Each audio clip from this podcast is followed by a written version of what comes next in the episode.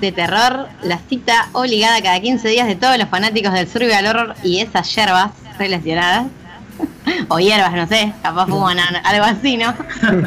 ¿No hierba verde o roja? La azul. La, la azul que apareció una sola vez. No, o dos. No, dos veces. Y la azul y no, hace rato que no la vemos la azul, ni siquiera en Resident Evil 7 estuvo. Pero bueno, como siempre les habla Lunática acá en la conducción y conmigo están el viejo Frank. Buenas noches a todos, buenas noches, bueno, a mis compañeros y por supuesto siempre quiero saludar a nuestro público tan fiel que nos escucha eh, cada 15 días, eh, como decía Luna, en esta cita obligada y decirles buenos días, buenas tardes o buenas noches, dependiendo del horario en que se encuentran escuchando este sensual y coqueto podcast. Y le voy a ceder la palabra a quien me acompaña a mi derecha, el señor Anael. No, pero no existo, porque Nats dijo que, no, que yo no existía, que era un producto de su imaginación, así que bueno, este producto de su imaginación les dice hola, ¿qué tal? Espero que disfruten este podcast.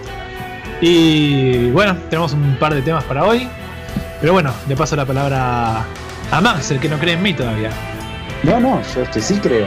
Y ahora todos van a creer, porque ya te escucharon. Es una cuestión de fe, decís. Si no, es contagioso. Ah, mirá. Qué delirio ves estoy, por Dios.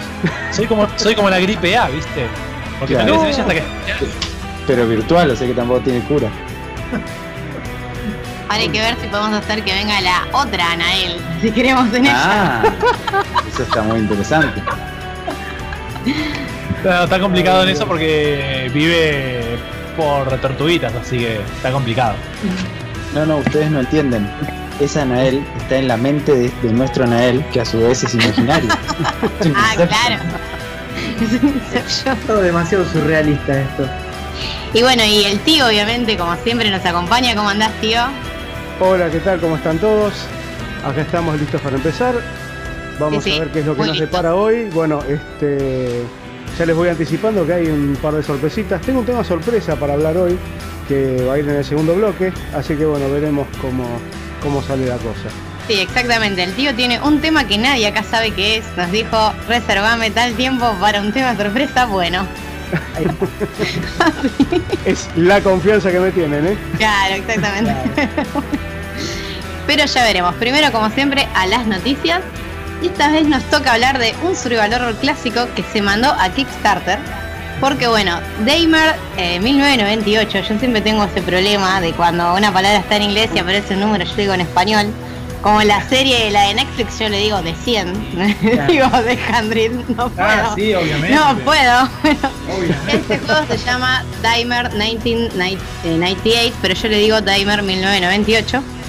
Y es un survival horror eh, a la vieja escuela que está desarrollado por Invader Studios, que son los mismos fans italianos que alguna vez eh, estuvieron haciendo la remake de Resident Evil 2, que fue cancelada porque Capcom se mandó a hacer su propia remake oficial. Pero bueno, nada terminó mal en ese momento porque Capcom como que los, digamos, apadrinó los llamó a estos desarrolladores para que vengan a sumarse al desarrollo y como a dar consejos de la remake oficial. Algo que ninguna otra empresa creo que hizo alguna vez porque Nintendo siempre canceló todos los Pokémon Fanmade y otra mar otra no se me viene ahora el momento. Konami también. Konami también. Sí. Me Todo, acuerdo. todo lo Resident Evil Phantom también. Sí, por eso es como que esta opción de Capcom fue rara, porque en otros en otras épocas lo hubiese creo cancelado, va, tipo o, o hecho acciones legales, no sé. Pero bueno, el Nightmare eh, 1998 llegó a Kickstarter, están pidiendo 180 mil euros. Y bueno, eh, sí, un numerito bastante importante, ¿no? Sí. Y este juego es como lo que vendría a ser el heredero de esa eh, remake de Resident Evil 2 que cancelaron, que viene desde el lado de, digamos, la perspectiva o la cámara de Resident Evil 4, o sea, muy survival horror de la nueva escuela, pero el resto de los componentes prometen que va a ser tipo, eh, como se dice, old school. Algo así como Resident Evil 7, pero en lugar de la perspectiva en primera persona, con la perspectiva de la cámara sobre el hombro. O sea, de lo que todo el mundo se quejaba en Resident Evil 4, 5, 6. Claro, sí. O sea, que es como que ya nadie nos va a dar nunca más la cámara fija, eso es un hecho. Lo cual igual tampoco me parece mal, porque la cámara fija al fin y al cabo era una era un limitante técnico del momento, no tenían otra manera, por eso lo hacían así. Exactamente, o sea. Eh, Pero bueno, el Damer eh, hasta el momento, o sea, en el momento de la grabación, eh, han recaudado 25.800 euros de 180.000, lo cual es una cifra que yo diría, no voy a decir que no van a llegar, pero es una cifra bastante baja, considerando que este Kickstarter ya tiene más de una semana. Sí. Eh, y bueno, ahora en este momento les quedan 24 días restantes, ya, bueno, casi dentro de menos de un mes sabremos cómo les fue, pero yo creo que van a tener que remar mucho. Van a tener que hacerse unos cuantos pañales o velas o cosas así Claro. para regalar porque si no, vamos a estar mal. Yo más que hacer diría que van a tener que prender velitas y rezar bastante para llegar a juntar el dinero. No van a si- llegar porque ustedes saben que el tema con el tema de los Kickstarter es lo mismo más o menos que cuando se estrena una película en el cine. Digamos que el hype primera es la semana. primer es la primera semana. Si durante la primera semana no juntó al menos el 50% del dinero propuesto durante el resto del tiempo no lo van a levantar. Si en una semana juntaron el 10% nada más y le quedan 3 semanas para juntar el otro 90, olvídate, no van a llegar. En realidad no van a llegar pero ni al 30%. Sí, yo, o sea, claro, no quería ser tan negativa. Hubo casos igual de juegos indies que Es teniendo muy poco más llegaron. Claro, o sea, por eso, hubo juegos indies que llegaron capaz teniendo recaudado mil, llegaron a juntar los 15 mil que pedían, pero claro, una cosa es recaudar 14 mil y otra cosa es que acá le está faltando más de 100 mil euros, o sea, es irreal. Exactamente.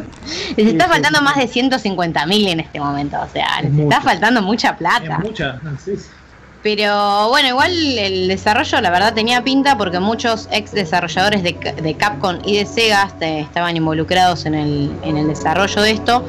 Eh, como bueno, Yoshiki Okamoto que trabajó en Street Fighter 2, eh, Kazuhiro Aoyama que es el director de Resident Evil 3 y Satoshi Nakai que trabajó eh, como guionista de Resident Evil Code Verónica y también estuvo en Resident Evil 0. O sea, es como que miembros veteranos de Capcom están metidos en el desarrollo y estaría bueno que el juego, no sé, Claro. Todos tome vuelo, pero no. Todos los haters de Resident Evil 7 pueden empezar a poner plata ahí. Sí, sí, ¿no? Igual ojo que por ahí ellos con este dinero, con lo que, o sea, quiero decir que a veces Kickstarter te permite quedarte con ese dinero que vos juntás y usar eso para el desarrollo, lo cual no, no quiere decir que el juego, porque no junte la plata que necesitan, se vaya a dejar de hacer, creo, ¿no? Sí, el tema con Kickstarter es que creo que la modalidad actual es solo todo o nada, o sea, Ah, el- Ah. ahora me parece que sí, que no tiene más esa modalidad. Lo- las que lo tienen seguro es Indiegogo y no me acuerdo qué otra plataforma, ah, pero ese es el tema de Kickstarter, que son todo o nada. Entonces por eso tampoco la gente, una vez que ves el proyecto congelado, la gente no suma más. no. Porque es como, no vas ni la mitad, ¿para qué te voy a poner un peso? Claro. O sea, básicamente es así. Eh, pero bueno, la verdad, eh, igual los desarrolladores como que se muestran bastante, o sea, están actualizando todo con updates, están mostrando eh, material, pero bueno, no sé. La verdad de... Va a haber, va- habrá que ver cuánto la reman y si tienen suerte. Puede ser también que la peguen con algún inversionista o algo. A veces pasa eso, como pasó con el Allison Road, que tenía una campaña que se canceló porque consiguieron publisher. Ah. Esas cosas a veces pasan. Pero bueno, habrá que esperar. Ojalá, porque no creo que nadie ponga 100.000 euros de entrada No. por un juego. Pero bueno, como les contaba este juego es bastante clásico, otro eh, survival horror de la vieja escuela es Dos Dark, Two Dark sería en realidad, o tal juego de palabras viene de ahí, que es el nuevo juego del creador de Alone in the Dark, del primer Alone in the Dark, o sea de Frédéric Reynal, este diseñador francés, que se reunió bueno con un nuevo equipo eh, para desarrollar un nuevo survival horror que tampoco es tan de la vieja escuela si se quiere, o sea, tiene elementos, pero se lo ve bastante más moderno, no sé, en- la perspectiva es rara también, es medio isométrico, no sé. sí. Es un juego de perspectiva isométrica, sí, sí. Sí, sí, es un juego de perspectiva isométrica que tiene elementos de survival horror, así al, al estilo de escasean las ar, la- las balas, o sea, es difícil sobrevivir, pero tiene sigilo y la onda es que vos sos eh, un tipo que no tiene nada que perder porque no sé, le secuestraron a la esposa o algo así fue. Eh, es un. Perdón, ¿no? No, no, no, es que no me acuerdo, sé que perdió a la mujer o algo así, pero no me acuerdo la situación. Claro, es, es un detective, el señor Smith, bastante genérico Sí, el, sí, el nombre, ¿no? El señor Smith que, sí, bueno, justamente pierde a su mujer y le secuestran a sus hijos. Ahí está, sí. Entonces el tipo, eh, ahora sí, sin nada que perder, decide como en plan de justiciero o vigilante, qué sé yo, salir a eh, limpiar las calles de Gloomywood, creo que es el lugar donde transcurre la historia. Sí, que lo que, o sea, lo que lo que contaron es como que en Gloomywood no solo secuestraron a los hijos de él, sino que hay como una oleada de secuestros de nenes. Y él como diciendo, ya no tengo esposa, no tengo, hijos, no tengo hijos, voy a ser, claro, el vengador. Y la onda es esa, es como, por lo que se ve en el gameplay, como que vos te metes en niveles donde hay niños, tenés que hacer sigilos y rescatarlos. Tiene pinta de ser un juego medio también de progreso por nivel, yo por lo que vi. O sea, no, no se ve como un survival muy tradicional de esos, del estilo que vas progresando. No sé, te van contando una historia, pero parece más arcade. Ah. A mí me dio esa sensación. Capaz nada que ver, ¿eh? Puedo estar tirando cualquier fruta. Y... No, pero está bueno todo lo que lo que incorpora a modo a modo survival, perdón, eh, que como decíamos el tema de las armas, el tema también de que vos por ejemplo vas a ir recorriendo los distintos escenarios y de acuerdo al ruido que, que cause tu personaje o si dependés no sé la luz de tu linterna que va a tener batería limitada por cierto eh, vas a ir como delatando tu posición, con lo cual estos eh, secuestradores o, psicópatas o vaya a saber qué son, eh, van, a, van a poder encontrarte y bueno, y por supuesto van a intentar matarte.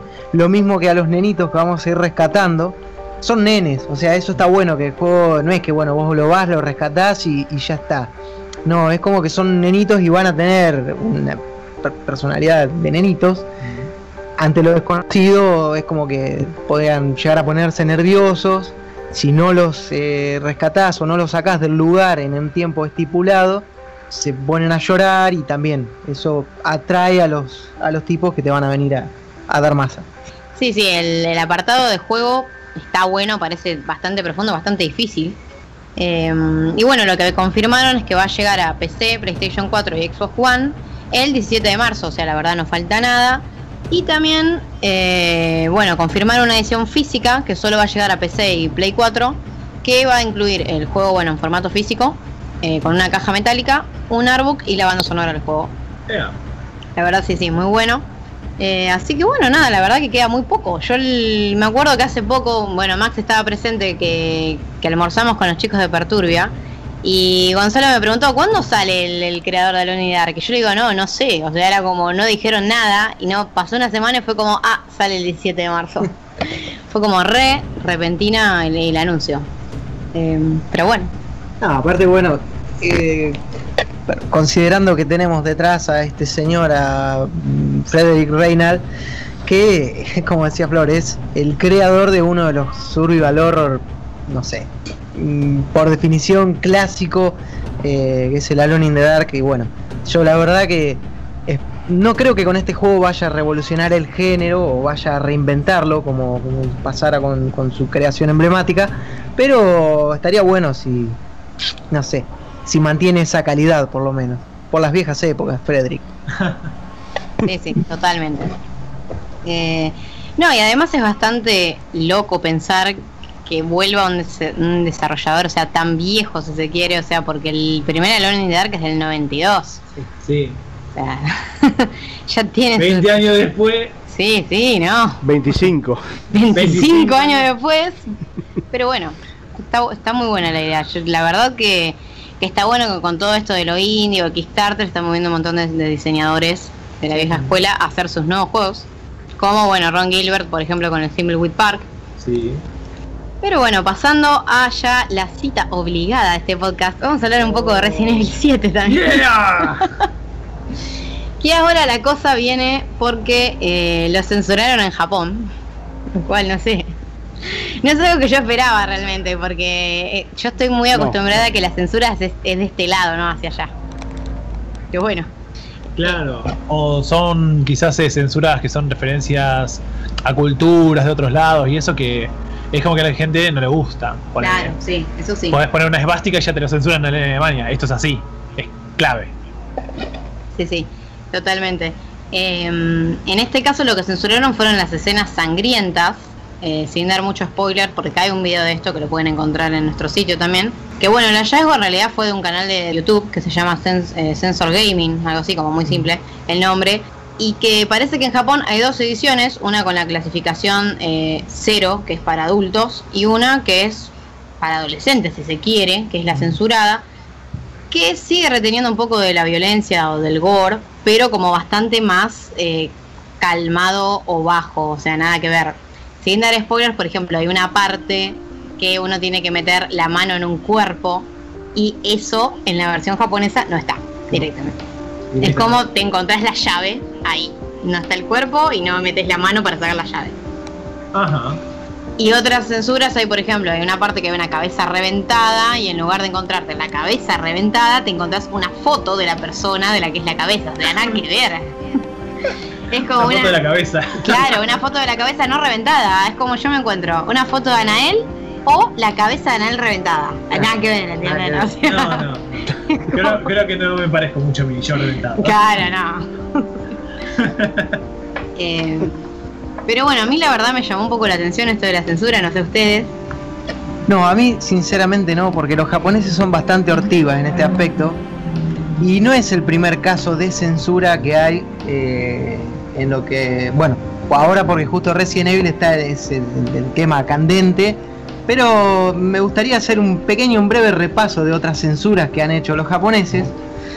Y por ejemplo tenemos eh, Until Dawn, es un juego que sufrió censuras. Ah, sí. Sí, sí, en Japón es un juego de super censura. Bueno, quienes lo hayan jugado, hay una parte donde hay dos personas atadas, una sierra se va moviendo, Sí. donde en la versión americana vemos como literalmente la sierra parte en dos a la persona. En la versión japonesa se escuchan los gritos, se muestra una pantalla negra y no se ve absolutamente nada. Mira. Luego tenemos eh, GTA V, también sufrió censuras.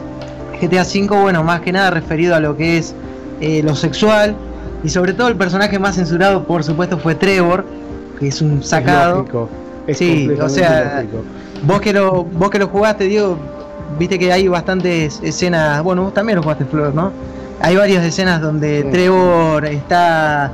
O sea, se baja sus pantalones y anda en pelotas. Sí, sí, sí. o- No, ni hablar, sí. Este, de hecho hay una escena que es clave, digamos, que es en, digamos, o sea, eh, uno, de esos, uno de esos sueños, digamos, que tiene Trevor. O sea, viste, cuando vas a hacer esas misiones secundarias, viste, que es cuando le agarra la locura porque se fumó Sí. ñoca o alguna cosa así. Y hay una en la cual está Trevor corriendo acá para allá con un camisón de mujer que sería una mezcla entre un camisón y una bata de hospital, digamos pero que es tan corto que le cuelga que le cuelga el ganso y, la- y las pelotas por abajo directamente. es muy gracioso porque te tirás a mar y te pones a nadar y le cuelga todo directamente por la cámara lo toma de atrás. Entonces, No, bueno, es increíble realmente. todo ese tipo Cosas de escenas, eh, incluida la escena, hay una escena, bueno, que hay una, una tortura, Sí. perdón por los spoilers, bueno, todo eso está censurado. En la versión japonesa no hay nada de eso. Otro juego que también fue muy censurado en Japón es el No More Heroes, que sacaron literalmente toda la sangre del juego, muchas escenas donde peleamos contra... Pero te quedas sin juego. Sí, bueno, eh, literalmente era cuando matabas a un enemigo en la versión japonesa, saltaban un montón de píxeles negros y en el piso quedaba todo ese, ese pixelado negro, eh, pero nada más. O sea, era la verdad que era perdía muchísima gracia. Claro, pero para eso ni lo saques directamente. Y la verdad es que me resulta raro, ¿qué querés que te diga? Porque hay países en ese aspecto que son mucho, pero mucho más rigurosos, la verdad, que los Sí. japoneses. O sea, yo creo realmente que a la hora de censurar juegos, eh, los países más rigurosos que hay son, bueno, eh, Australia y ni que hablar de los ingleses, ¿no? Ahí olvidate. Sí. O sea, digamos, hay casos muy sonados, como por ejemplo, bueno, sin ir más lejos, Carmageddon, que ustedes saben perfectamente, o sea que se censuró la sangre y en vez de pisar gente, pisaba zombies, cosas por el estilo. Estamos hablando de un caso histórico, ¿no? Hace muchos años ya eso, pero Sí, siempre no, ha sido así, realmente en esos países. Después otra de la otra de las censuras que, que sufrió también otro juego en Japón fue, bueno, quizá este muchos no lo recuerden y otros creo que no les ha gustado demasiado, el Metal Gear, eh, el Revengeance, donde el protagonista es Raiden, personificado como el ninja. Ese juego también se cambiaron los humanos por cyborgs, porque en ese sí podemos filetearlos para todas partes. Ah, sí, a de lo lindo, sí. Otro juego que sufrió censura. Y bueno, por último me gustaría cerrar también con Devil Within, que también en la versión japonesa sí, sí. se cambiaron cuerpos mutilados por eh, directamente vísceras o vaya a saber qué, que estaban arriba de una mesa. Eh, o sea que esto da, a mí me hace concluir en que los japoneses son recontra hortiva. No, a mí lo que quiero decir dos cosas. Primero que una cosa, por ejemplo, No More me parece aberrante porque justamente te quedas sin la diversión. De última, en Resident Evil 7, si bien quitaron las escenas tipo gore, pero gore, sangre sigue habiendo. Hay, hay una muerte que no es relevante realmente, es una muerte, si se quiere, divertida o que está para adorno. En la versión original como que le parten la cabeza al personaje en cuestión y en la versión japonesa lo matan igual, nada más que no le parten la cabeza, o sea, no digamos sangre lo más contenida, si se quiere. No More Heroes creo que la, la cagaron No, directamente. sí, o sea, yo No, la sí, verdad me, recuerdo de haberlo jugado, digo, la cagaron. No, ni hablar. Vos sabés que en el, en el caso específico de esa clase de juegos, o sea que tiene un perfil alto, estamos hablando precisamente también de un desarrollador individual que tiene un perfil alto, eh, me resulta muy eh, raro que el creador de un juego de esas características, o sea, que permita que salga una versión del juego en esas condiciones. Francamente me resulta muy llamativo. No sé cómo es el aspecto legal, digamos, tras bambalinas de eso, pero no creo francamente que al tipo le haya hecho mucha gracia que su juego salga mutilado de esa forma, la verdad. O sea, me resulta raro que no se oponga al lanzamiento de eso, que no diga, disculpame, pero esto no es mi juego. Claro, sobre todo Que me, porque, hace bastante, me hace bastante ruido, claro. no, y además que un juego japonés sea censurado en Japón. Eso es lo raro. Claro, porque, no, qué sé yo, y- Until Dawn no es japonés. Claro. Pero me resulta raro de un tipo como Suda, precisamente, que haya permitido Claro. eso. Muy, muy raro. Es raro que literalmente a Suda se la sude, ¿no? Que le hayan hecho el juego. es raro, sí.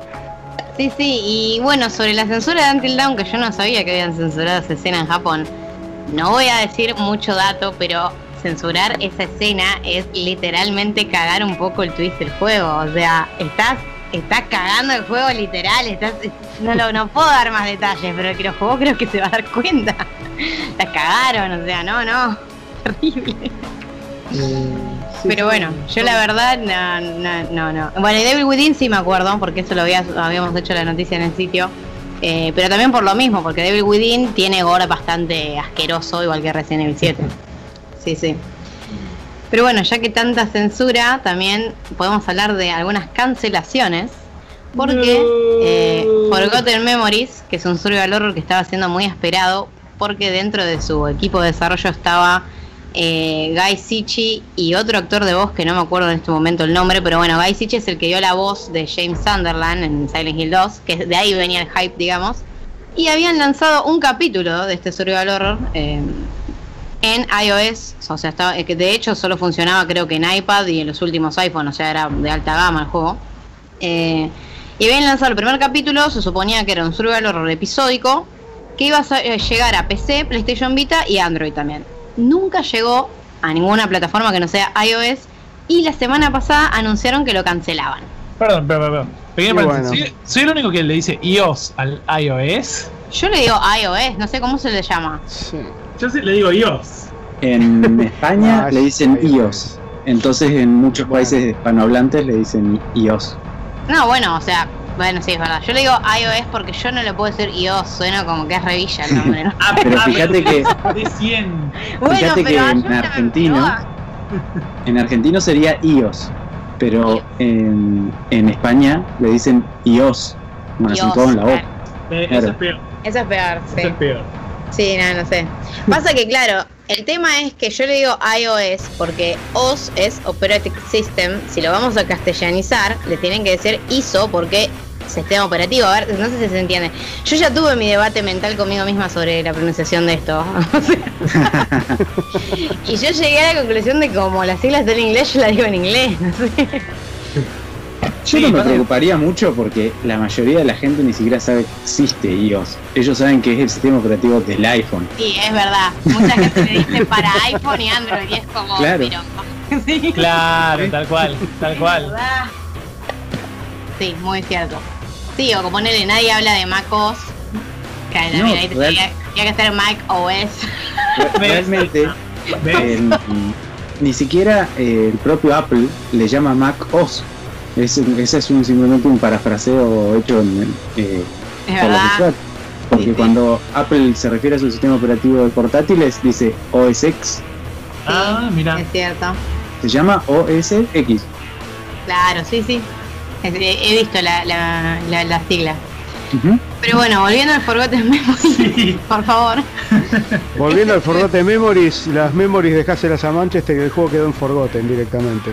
claro.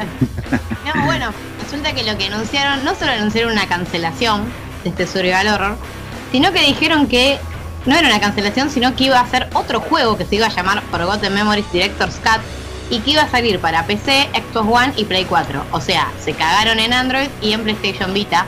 Y particularmente, o sea, es normal que la gente se cague en PlayStation Vita. Pero los jugadores de Vita están como, o sea, se sintieron como reconsternados porque claro, uno de los pocos juegos que les quedaba, Claro. lo cancelaron.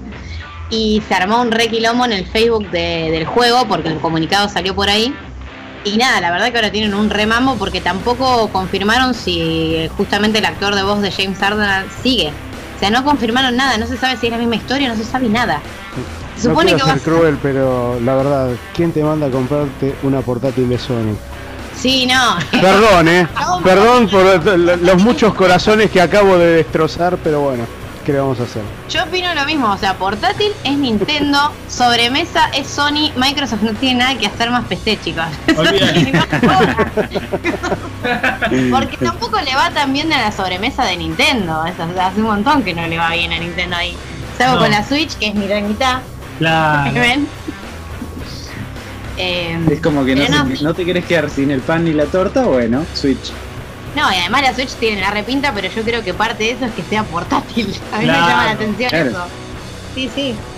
A esta altura puedes pensar que se va a ver bien realmente una máquina que tiene un Tegra adentro, por favor. No, no, No, realmente no.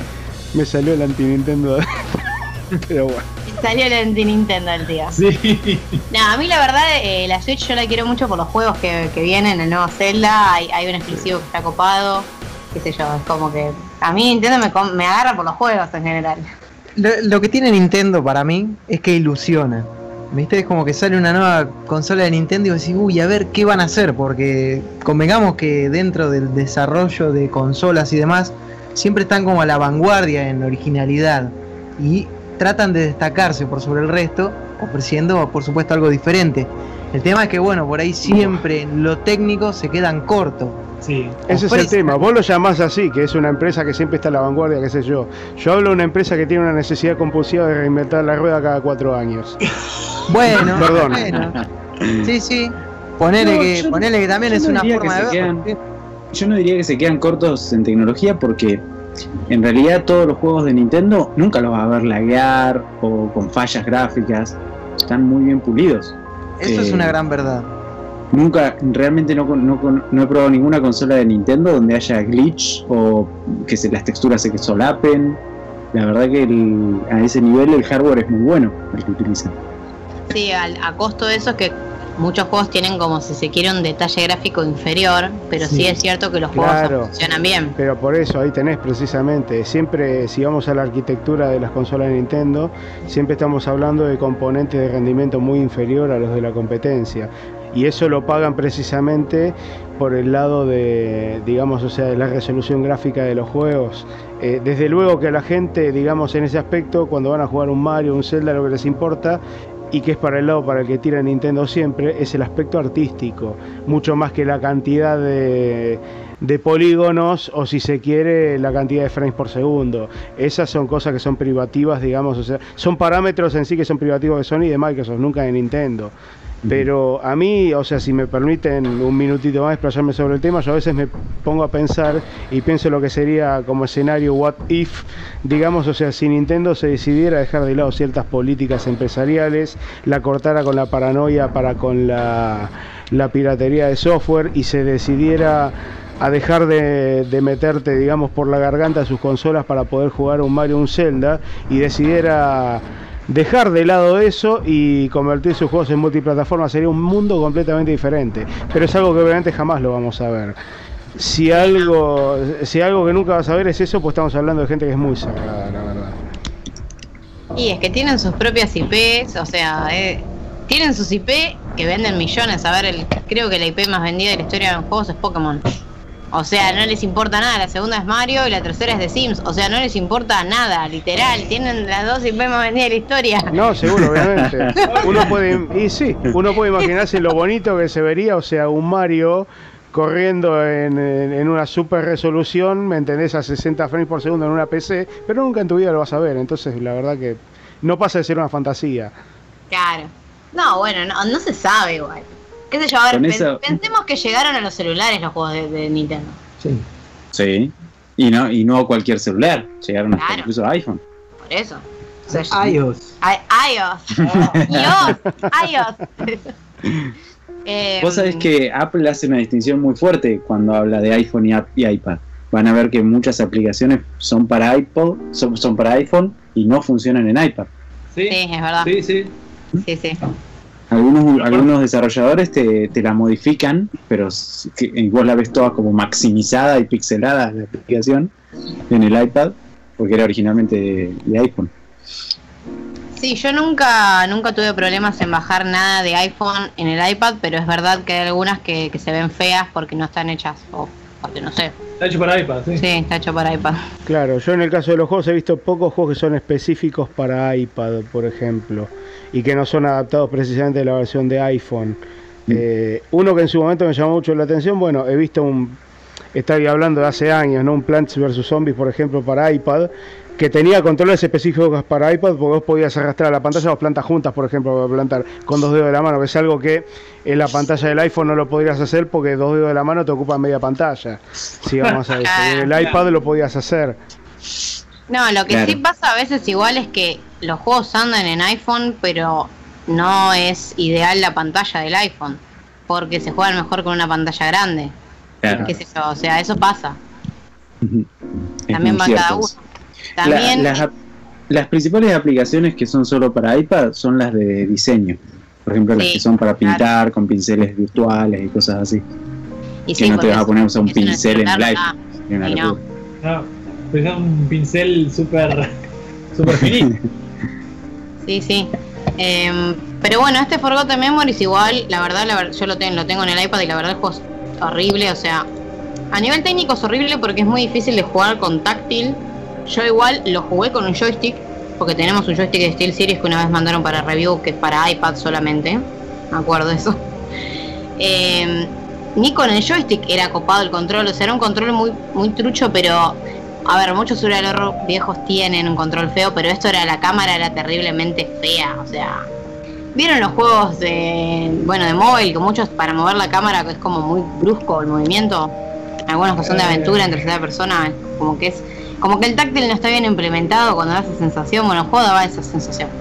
Eh, y tiene final abierto porque es el primer capítulo y ahora encima que cancelaron todos los demás es como no sé si alguien va a jugar esto porque sale 5 dólares, aunque sea 5 dólares nadie lo va a jugar.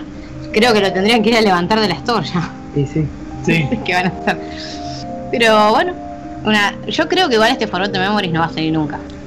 O sea, todo bien, pero Ya está. Ya Lo está. podemos dejar en el olvido. sí, no, tal cual como el nombre dice. Sí. Que pase a, a vida, a vida mejor, vida peor, no sé cómo quieran ver. Y bueno, ya que estamos con celular, eh, una noticia inesperada y totalmente, bueno, a mí me puso muy contenta, es que White Wolf, o sea, la, la publicadora de los juegos de rol de, de Mundo de Tinieblas, o sea, de lobo, vampiro, mago, eh, publicó dos aventuras de texto Ajá. roleras, una de Vampiro de la Mascarada y otra de Mago de la Ascensión. Eh, y bueno, estas dos aventuras que están disponibles para iOS nuevamente y Android, también están en Steam. El tema es que en Steam uno las puede comprar por 10 dólares, te dan las dos, y si no en, en mobile tenés eh, cada aventura por separado 5 dólares.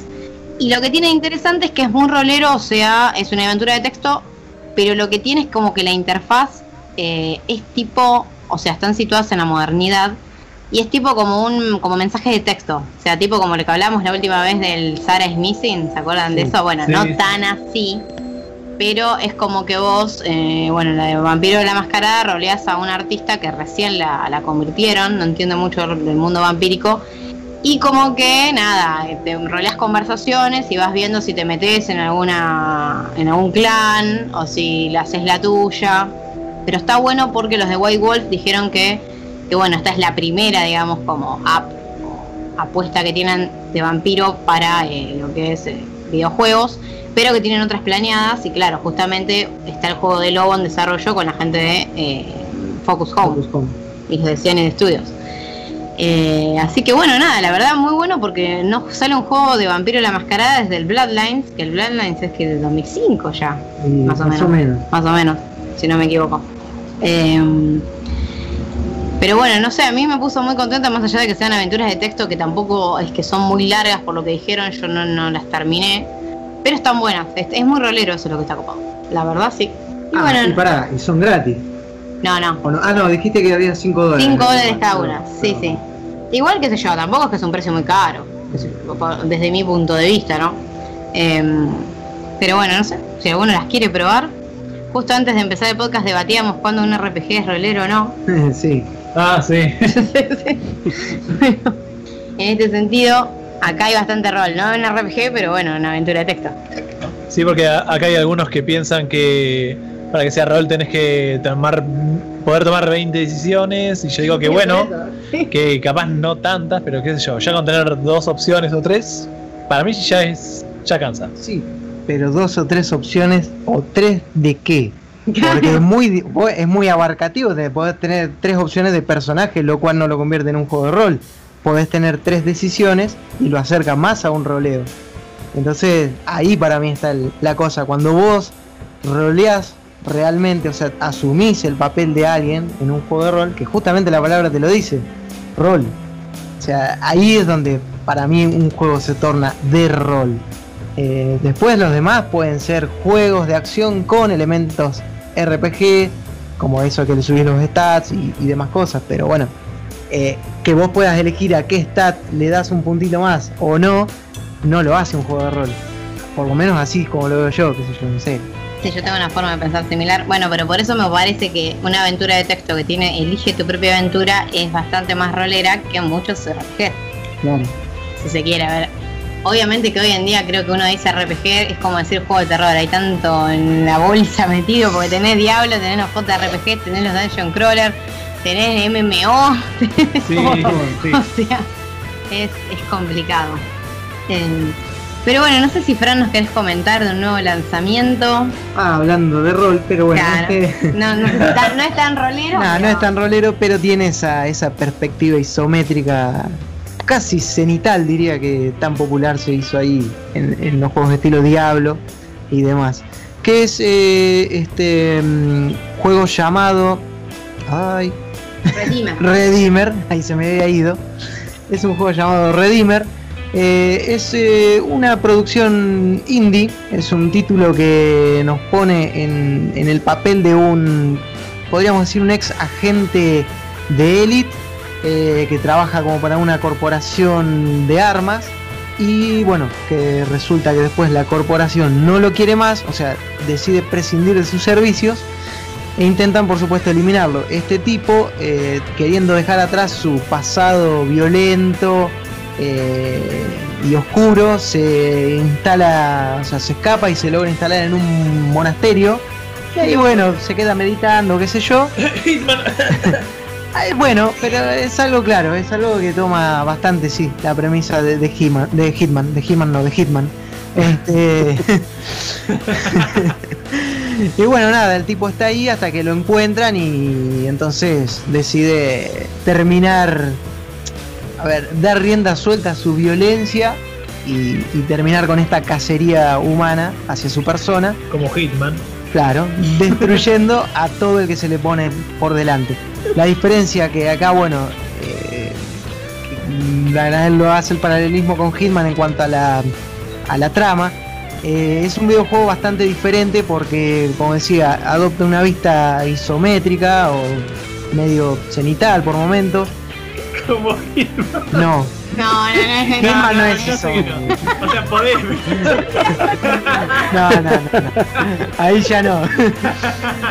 Eh, y bueno, al igual que Hitman, este tipo que es pelado eh, usa armas de fuego y además es muy ducho con, con el combate cuerpo a cuerpo y tienen. A mí me hace acordar a God of War, a Kratos. Es que tiene Es una onda Kratos el tipo. El tipo tiene una onda Kratos también. Es que eh, sí, es tan cliché el personaje. porque realmente es, es, es muy. lo puedes identificar con varios. De hecho, si, si vos ves el tráiler al principio, decís, pero este que es un juego de fantasía, porque el tipo está como en un monasterio ahí, todo barba larga, pelado, todo grandote, agarra un martillo, yo ah, debe ser un clérigo, un paladín.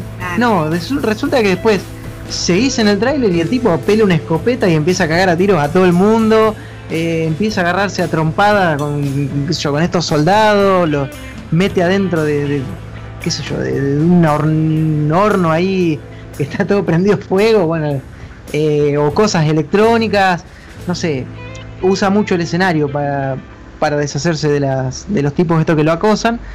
Y la verdad que parece interesante, qué sé yo, más allá de que sea un personaje, como decía, bastante cliché genérico y una historia que guarda bastantes paralelismos con Hitman, eh, qué sé yo, creo que creo que está bastante bien. De, por cierto, me faltó acotar que el estudio este que está desarrollando este juego es eh, Sobaka, se llama.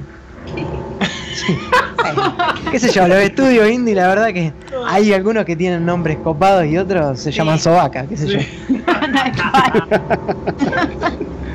No, a mí la verdad me, me, parece, me re gusta el nivel de violencia que maneja tipo re gore, sí. pero mal. Increíble. Es como God of War 3 un poroto. Me, me, remitió a ese que es el más violento de todos los God of War, pero no. Claro, porque, porque de hecho el tipo sí es medio como que los agarra, los levanta, les arranca la cabeza, les quiebra el cuello, los parte al medio, eh, les mete un escopetazo en el pecho, eh, no sé, hace de todo. La verdad es, es, un crack el pelado ese, como Hitman. Claro, como Hitman. Como Hitman. eh, bueno, de hecho, si quieren pueden ver ahí en el sitio, ya estamos hablando acerca de este juego y pueden buscar en Steam también para, para más información. No hay aún fecha de salida, no dijeron cuándo, cuándo va a salir específicamente, aunque sí va a ser este año. Así que bueno, esperamos con muchas ganas a Redeemer. Otro más para esperar. Eh, y bueno, si quieren podemos ir pasando a la sección de tecnología que Max tiene para comentarnos, eh, bueno, en su primera impresión algo sobre una nueva notebook de Republic of Gamers de Asus, ¿no, Max? La verdad que sí. Justamente antes de comenzar estábamos hablando de las bondades un poco de esta computadora. Como todos sabemos, Asus lleva muchos años en el mercado eh, la referencia no la puede dar acá Diego, un tío. Sí, sí, que Hace años tiene una y anda perfecta y realmente le ha dado pocos, pocos problemas. Desde 2008 y la verdad es que me dio muchísimas satisfacciones, es, es la verdad. Digamos que desde 2008 hasta para, en adelante, o sea, se ha bancado todo hasta Battlefield 3, para que te des una idea. Eh, hasta ahí la verdad que la máquina se la bancaba. ¿Qué querés que te diga? No se le puede pedir más. En su momento cuando la compré no existía nada mejor. Corría todo lo que había en ese momento sin ningún problema. En altísimo nivel de detalle. La verdad que ya a esta altura sí ya estoy teniendo que cambiarla por, bueno, lo que el modelo del que vas a hablar ahora. Pero la verdad es que tranquilamente la, la usé a full durante seis años sin ningún problema. Y así, o sea, y pudiendo jugar todo lo que quería jugar. Impecable. Bueno, eh, todos sabemos que Rogue nace a raíz de para competir con la línea Alienware que se habían salido unos años antes y realmente para mi opinión ha cumplido las expectativas de los gamers porque Asus es, renombrado por su liderazgo tecnológico digamos en la industria de los juegos para PC siempre introduciendo nuevas tecnologías. Bueno, y esta notebook de hoy, que es la Asus G752 BI con Y, eh, no es la excepción. Una máquina que podemos decir, la primera impresión es que es gigantesca, porque realmente tiene como 6 centímetros de espesor y pesa casi 5 kilos. O sea que, veamos, yo en su momento cuando tuve una Alienware, me la compré con la característica de no de portátil, sino de transportable porque realmente llevar 5 kilos encima puede llegar a ser un poco cansador. Sí, no, sí. es terrible. Vos sabés que lo que noté, bueno, vos me imagino que ibas a hablar de eso. Lo primero que noté hoy que yo también la, pude ver es el tema de que en este modelo la batería es interna. Tal cual. Eso te añade, eso te añade mucho al peso, obviamente. O sea, no, no, poder sacársela, digamos, cuando la tenés conectada al, directamente al Power Brick, o sea, es, es un detalle a tener en cuenta. Añade Tal cual. Es en realidad el tema de las baterías no removibles en las notebooks tan grandes es eh, una tendencia que se está dando ahora. Tanto se dan, digamos, los ultra portables con máquinas muy delgadas, donde lo que hacen es distribuir la batería dentro dentro de todo el portátil, lo que la, la hace no removible. Y en estos casos eh, la batería cumple un poco la función de fuente. Por eso es que no te están tratando de no removerla. La, la batería, digamos, a diferencia de una fuente tradicional, te puede suministrar múltiples tensiones y son muy estables. Entonces directamente le conectan el cableado de la máquina directo en cada borne de la batería, que normalmente no están expuestos, y eso, digamos, mejora un poco el rendimiento a nivel calor, componentes. Es un detalle, digamos, técnico, pero que normalmente nadie te lo dice. Y ahora lo están aprovechando. Después, eh, qué sé yo, llamativo también es el- la gama de colores de esta máquina. Viste que es- es- todos vemos que se ha puesto muy popular el negro y rojo. Casi todo lo gamer es negro, rojo, negro, rojo, salvo Razer que es verde. Claro, Y sí. en este caso toda la máquina es color titanio y con detalles de plasma color cobre, lo cual lo hace un poco extraño a la vista porque uno no está acostumbrado, pero qué sé yo, cada uno, los gustos son gustos y está bueno que haya variedad, sobre todo en casos como la mayoría de las MSI o Alienware de hoy en día que son totalmente negras, no, no tiene ningún detalle de ese estilo. Más a nivel hardware, bueno, obviamente cuando vamos a computadoras tan potentes, todas tienen un i7. Nadie consideraría comprarse una, una notebook de alta calidad con un procesador AMD, porque obviamente que a derretir. Y bueno, y se banca hasta 64 GB de RAM, de DR4. Ah, re bien. Para, para, que para. eso es- 64 GB de RAM. Exacto. DR4. A la mierda. La voz. Sí, no, im- impecable, impecable. Todo esto porque tiene la, la- la sexta generación de, de i7 que admite esta, esta cantidad. Es espectacular. realmente. Y bueno, y en la misma línea de ese tema, eh, todos, digamos, estamos todavía deseando tener en todas nuestras máquinas discos de estado sólido. Hay muchos que tienen, otros que por ahí todavía lo están analizando comprar. Pero la realidad es que los discos de sólidos ya, ya son viejos los, discos que se usan hoy en día para ganar velocidad son eh, que conectan mediante módulo M2, que es una nueva bahía dedicada exclusivamente a almacenamiento de velocidad. Y esta máquina tiene dos puertos M2 de fábrica. Realmente estuve mirando unos- unas pruebas en internet, comparándola con las que vamos a hacer nosotros para, la red- para nuestro sitio. Y 2 GB por segundo es un número que seguramente les llama la atención, ¿no? Sí, no. Es zarpado.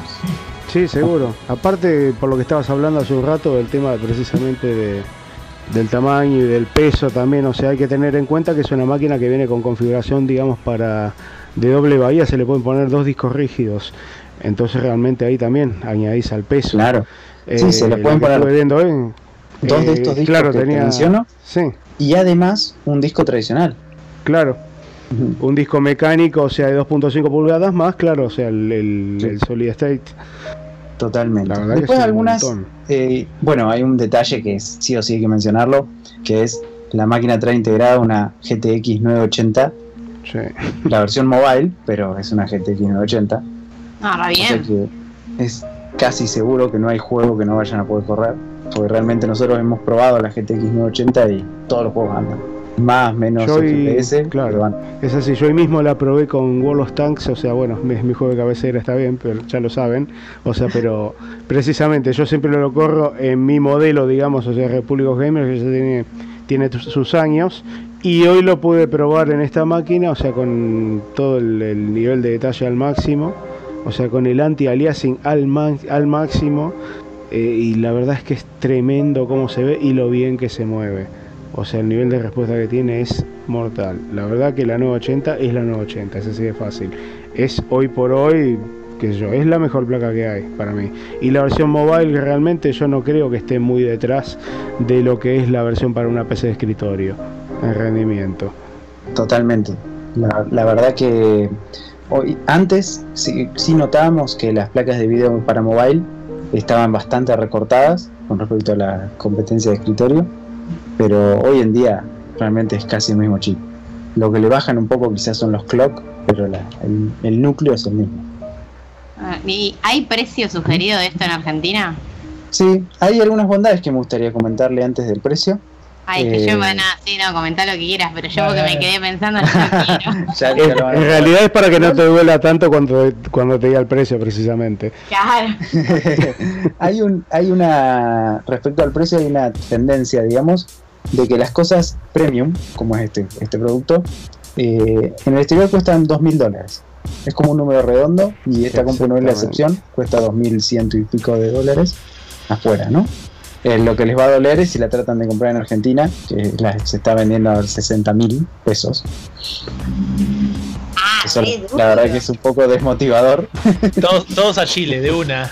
Chao. no bueno no hace igual falta, ahora- o sea, tengo una persona mía que la compré en Montevideo a ese precio, mil dólares. Claro, bueno, yo tengo Ah. conocidos que hasta me la mandarían si les mando el dinero. En Chile. Ahora, bueno, se van a poner contentos porque viste que está la nueva ley de importaciones en Argentina. Sí, que Eh. se aprobó hoy. Claro.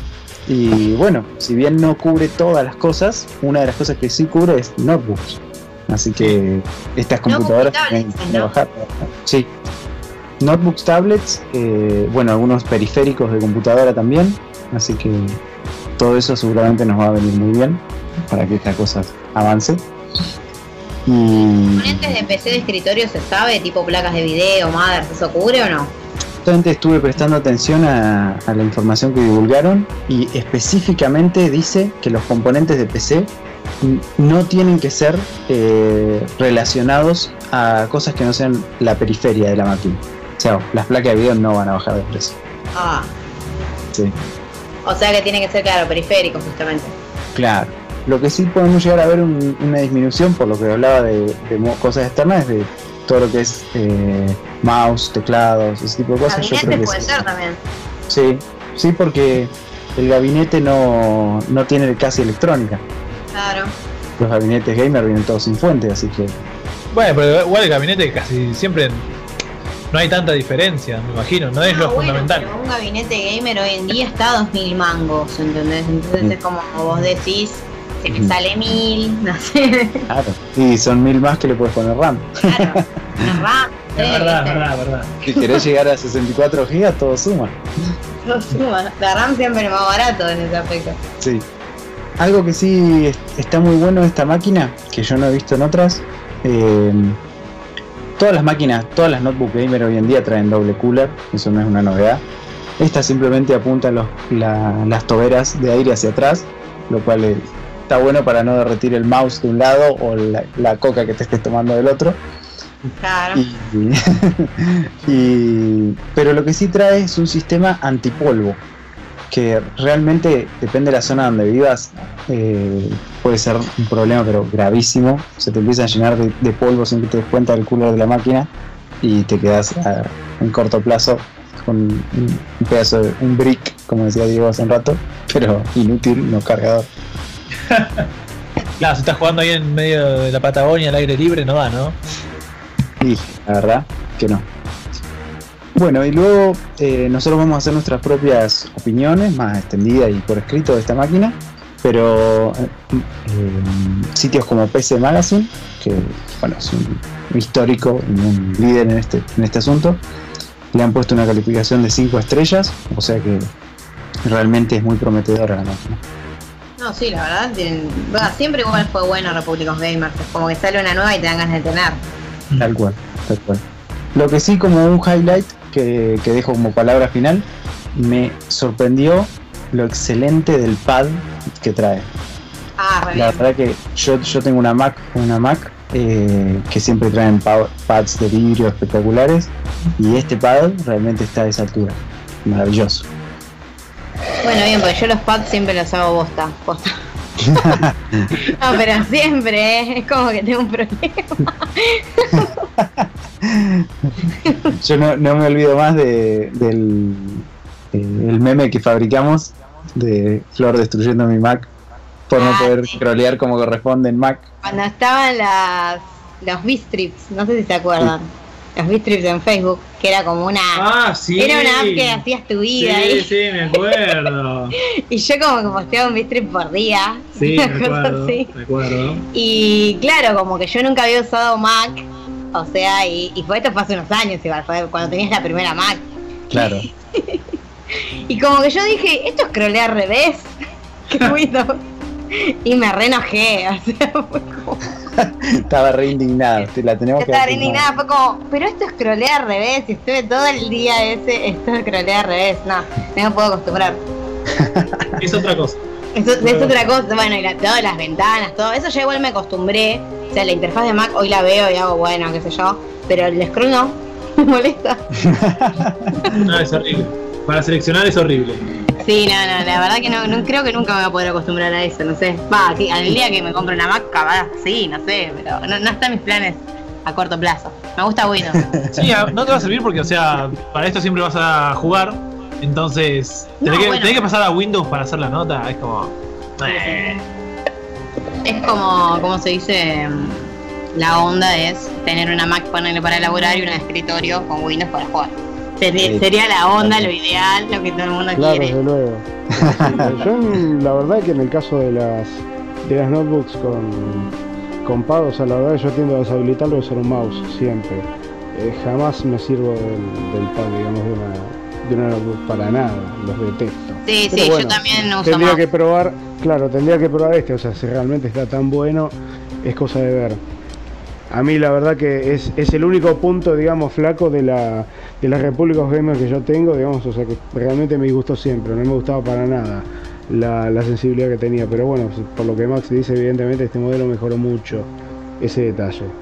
La verdad que sí, sí, tienen la oportunidad, porque el importador para Argentina es Compumundo, o sea que en algún Compumundo grande probablemente la podamos ver exhibida, o su hermana menor, que es la BT, que te- BY, y así que les recomiendo ir y tocar, con meter un poco de mano, porque está bueno, es algo para tener en cuenta. Y como chiste final respecto a la máquina, les digo que, como hablábamos recién del tema del cargador y demás, el cargador es de 230 watts. O sea que imagínense que cuando están usando esta máquina a plena potencia, está consumiendo lo mismo que 6 notebooks tradicionales. Oh, sí. La verdad que es, es bastante más. Sí, a mí siempre lo que me va, no me gusta del gaming en así en portátil es que yo siento como que calienta mucho la, la Snowbook. O sea, incluso las, las buenas, digamos, las ROG o las Mm. Alienware, como que a la larga se empieza a calentar el asunto. No sé. Ah, sí, por casualidad empezás a overclockear. Sí, bueno, eso ya, no, no, no. Pero hablando de jugar posta, te juego cualquier cosa y se, se calienta, no sé. Sí. ¿La tuya qué onda, Diego? ¿Se calienta mucho? La mía es un horno altura calculo que sí. No, no, sí. Aparte de un tema, este, la verdad que por una cuestión de vagancia nunca la abro y le cambio la pasta del micro, que bueno, es uno de los detalles, digamos, que siempre me ha molestado en este tipo de máquinas que vienen con la pasta de stock, que es, eh, es trucha, la verdad es, ese, drama ha tenido siempre este tipo de, equipo, o sea, te conviene entrar en realidad, abrirla y ponerle Arctic Silver o alguna pasta buena, pero la verdad es que nunca lo hice, bueno, a esta altura la pasta stock se la tendría que cambiar porque bueno, ya directamente debe estar completamente seca y bueno, por eso me recalienta bastante la máquina. Yo la tengo con un ventilador dedicado directamente, pero no con un cooler, con un ventilador. Ventilador de, digamos, o sea, hogareño, directamente apuntándolo todo el Sí, día. no, yo, yo la de escritorio la tuve así mucho tiempo también, el ventilador hogareño. Claro, yo total, o sea, con lo que me he arre- arreglado siempre es con el hecho de que yo directamente en casa la conecto por HDMI al televisor y uso un mouse y un teclado inalámbrico, entonces la máquina está ahí a 3 metros de distancia con su ventilador y yo puedo usarla tranquilo igual. Claro. Ah, Pues bueno, lo que me había llamado la atención, viste Max que tiene, que esta máquina no, digamos, tiene un puerto específico para dispositivos de tecnología futuras, te diría. Sí. Este, ¿Cómo es que se llama? En este momento no me acuerdo la sigla, realmente el nombre. Pero tiene, tiene un puerto específico chiquitito al lado de los USBs que es para dispositivos, digamos, o sea que, que todavía ni directamente ni hay direct- eh, en el mercado. Que es un puerto de ultra alta velocidad, aparte, digamos, del hecho que tiene puertos USB 3.0 y tiene un puerto USB 3.1.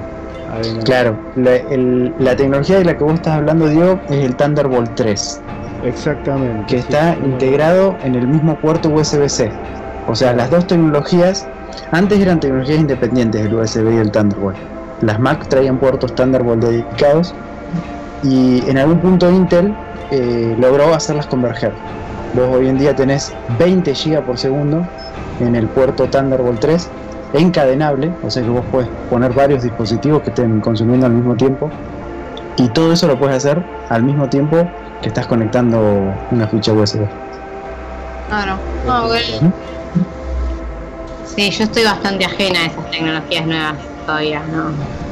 Y lo, lo que pasa es que el- la limitante es el costo, Sí. ese es el tema. Es obvio Y que más- todos más en quisiéramos tener, pero sí, ni hablar. Pero bueno, igual obviamente se la ve como una notebook zarpada, la verdad. Suena que te puede durar unos cuantos años. No, sí, Así. justamente como la que tiene. Diego ahora. Claro. Sí, sí, seguro. Pero bueno, entonces Sí, después Max vamos todavía. a... Eh, No, va lo a que hacer decía un review todavía más se la banca, pero. ¿Cómo? No, no, que le decía a Max que él iba a hacer un review más extenso en el sitio. Claro, sí, sí. Sí, por supuesto, en, en SHD vamos a publicar una nota completa explicando bien todas las, las bondades de la máquina y si tenemos algunos comentarios puntuales o explicaciones sobre las tecnologías que incluye las vamos a hacer para que tengan una, una versión más eh, completa de, de la máquina en sí. Sobre todo porque se consigue en Argentina, viste que eso es importante. Porque hay otras, eh, otras marcas como MSI que fabrica la GT80, que es excelente realmente máquina gamer, pero no tiene mucho mercado acá. Es más difícil de, de encontrar. Sí, lo bueno de que Compumundo sea la distribuidora es que justamente le va, o sea, va a hacer la aplicación de la ley esta de la que estábamos hablando, de, de la rebaja. O sea, que tenga una distribuidora oficial suma, porque al fin y al cabo conseguir por importadores puedes conseguir, pero el importador te, particular te va a cobrar lo que se le cante, en cambio Compumundo por ley te tiene que cobrar lo que ahora va, va a tener que aplicar el descuento. Exacto. Sí. Y hablando un poco de esto de la, de la nueva importación, Flor, el otro día que hablábamos, vos hiciste un poco de futurología y dijiste, bueno, Van Gogh eh, murió. Y justamente un poco eh, acompañando la nota de, de hoy de la, de la publicación de esta nueva ley, eh, estaba el CEO de, de Van Gogh hablando, que tienen hace un mes parada la- una de las plantas de fabricación de acá, Sí, es que murió, murió. Justamente criticando a ese asunto. La review que hicimos de la Game Master va a ser tipo review de reliquia de Outlet. Sí. En un mes, creo. O sea, qué feo. Realmente, o sea, eh, qué loco que los juegos tienen post-mortem, ahora las notebook también. Post-mortem, qué fuerte. Sí. Pero bueno, si les parece, con esto cerramos la tecnología Cerramos el bloque. y cerramos el bloque, ¿sí? ¿Tenemos música? A la música. Pero por supuesto que sí, chamaco. Tenemos música. Hoy vamos a presentar otro de los nuevos temas que componen el nuevo EP de Manchester llamado Memories. En esta ocasión vamos a estar escuchando Here Today, Gone Tomorrow. Un tema que fue grabado, bueno, durante el año pasado ahí en el estudio El Pie. ¿Cómo me conoce? Le iba a pedir justo ese tema.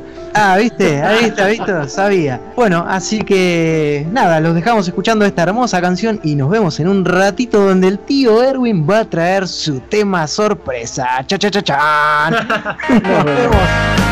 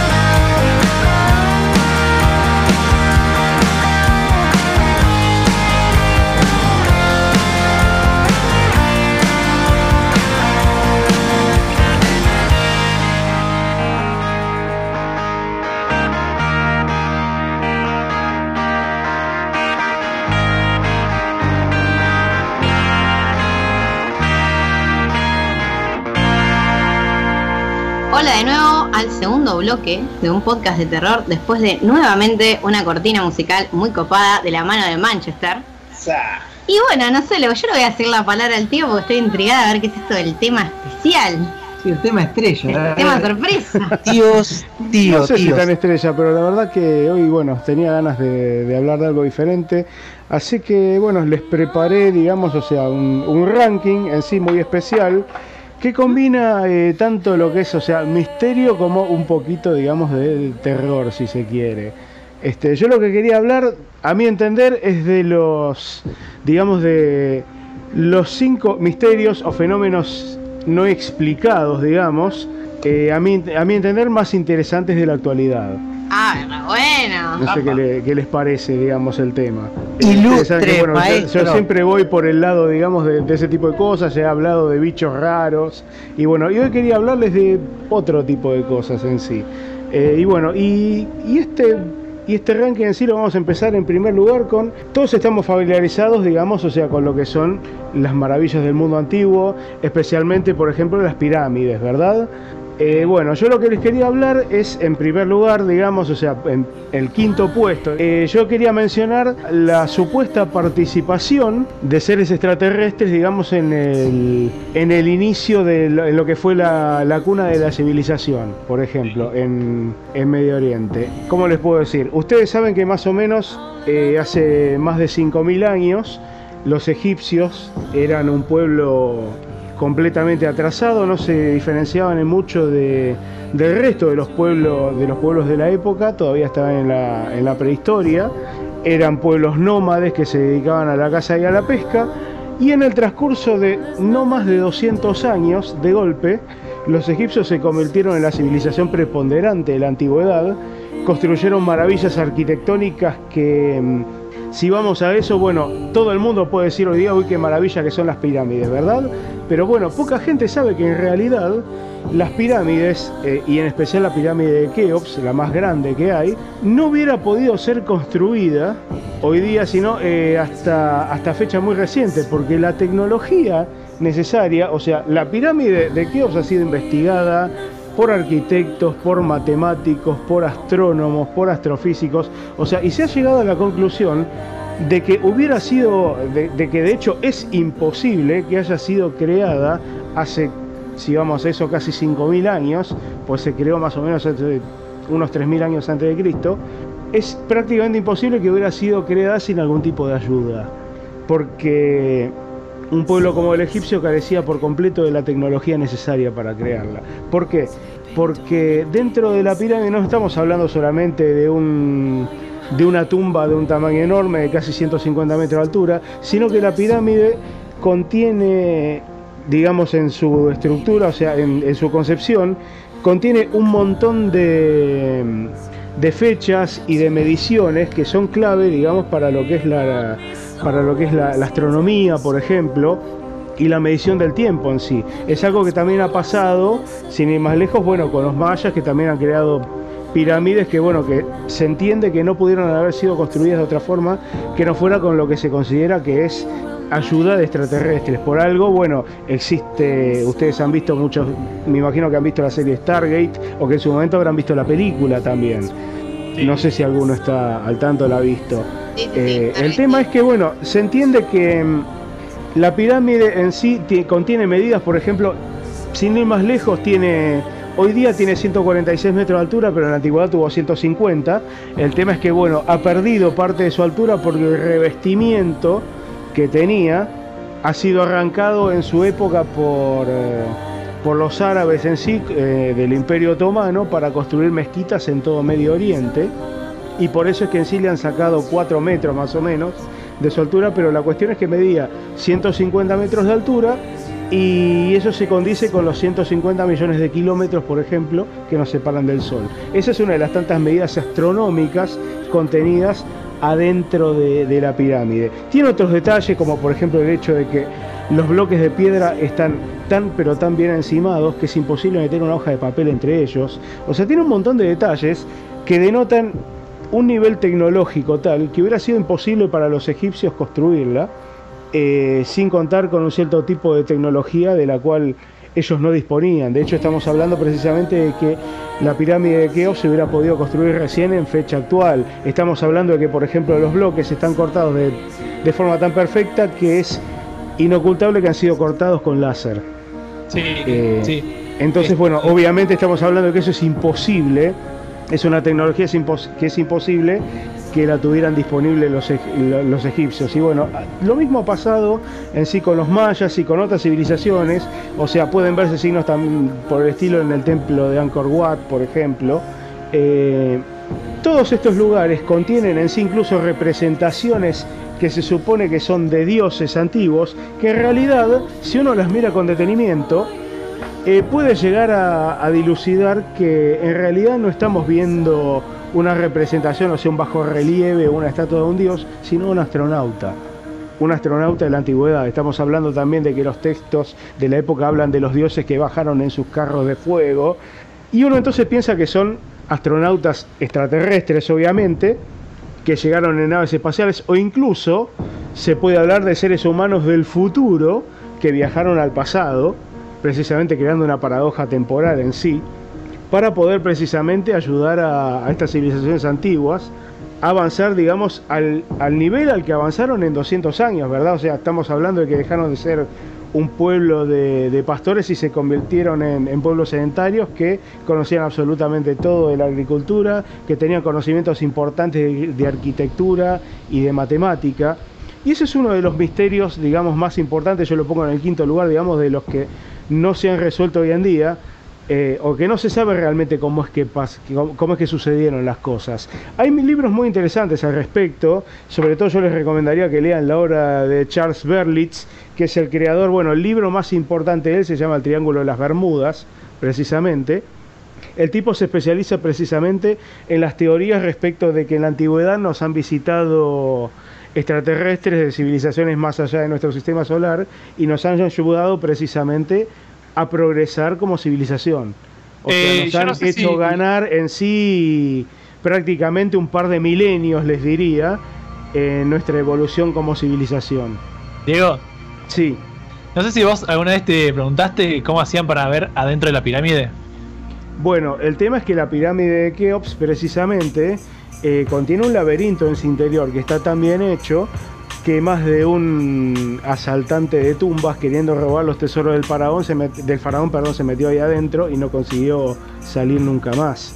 Eh, los planos están diseñados de tal manera que bueno que todo eh, el interior fue diseñado, no es que después se excavó, sino que se fue construyendo todo alrededor como un laberinto que termina en punta precisamente con forma de pirámide, pero Pero no entra la luz. la idea es que, claro, obvio, porque la salida, digamos, está orientada de tal forma que ingresa la luz hasta un cierto ángulo, porque la entrada es en bajada, pero después, una vez que descendes a cierta profundidad en la pirámide, de ahí en más el camino es en subida.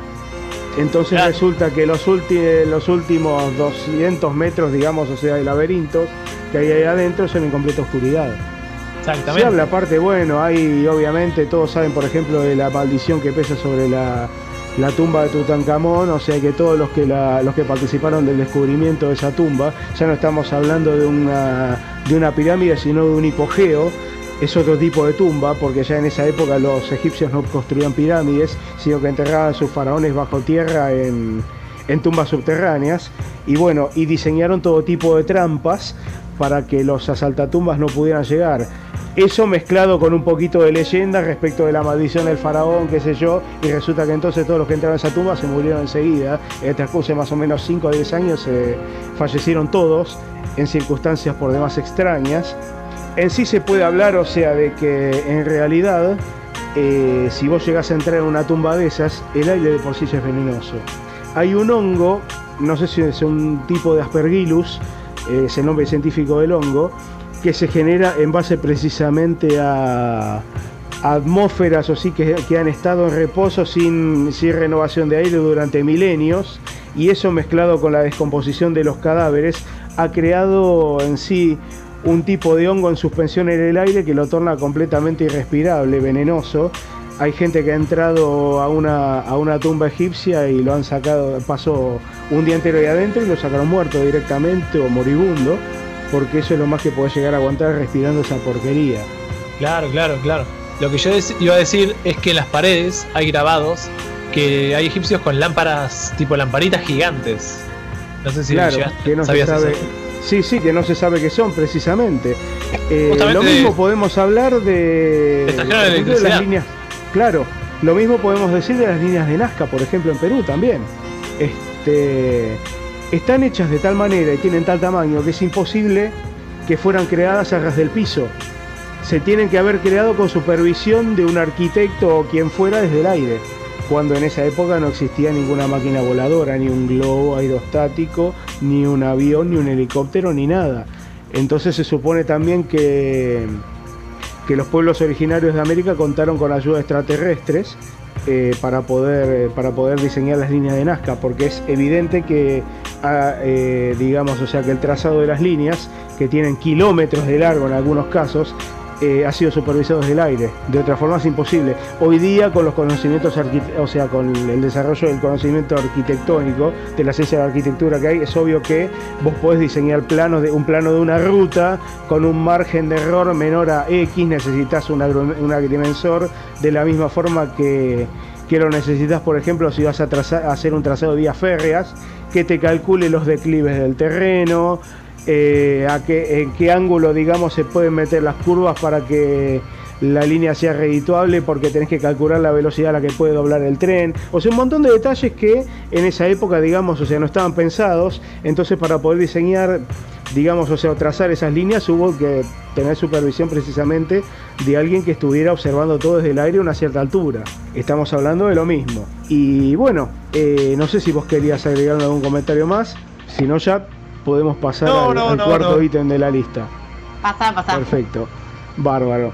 Yo después eh, quería hablar de los viajes en el tiempo.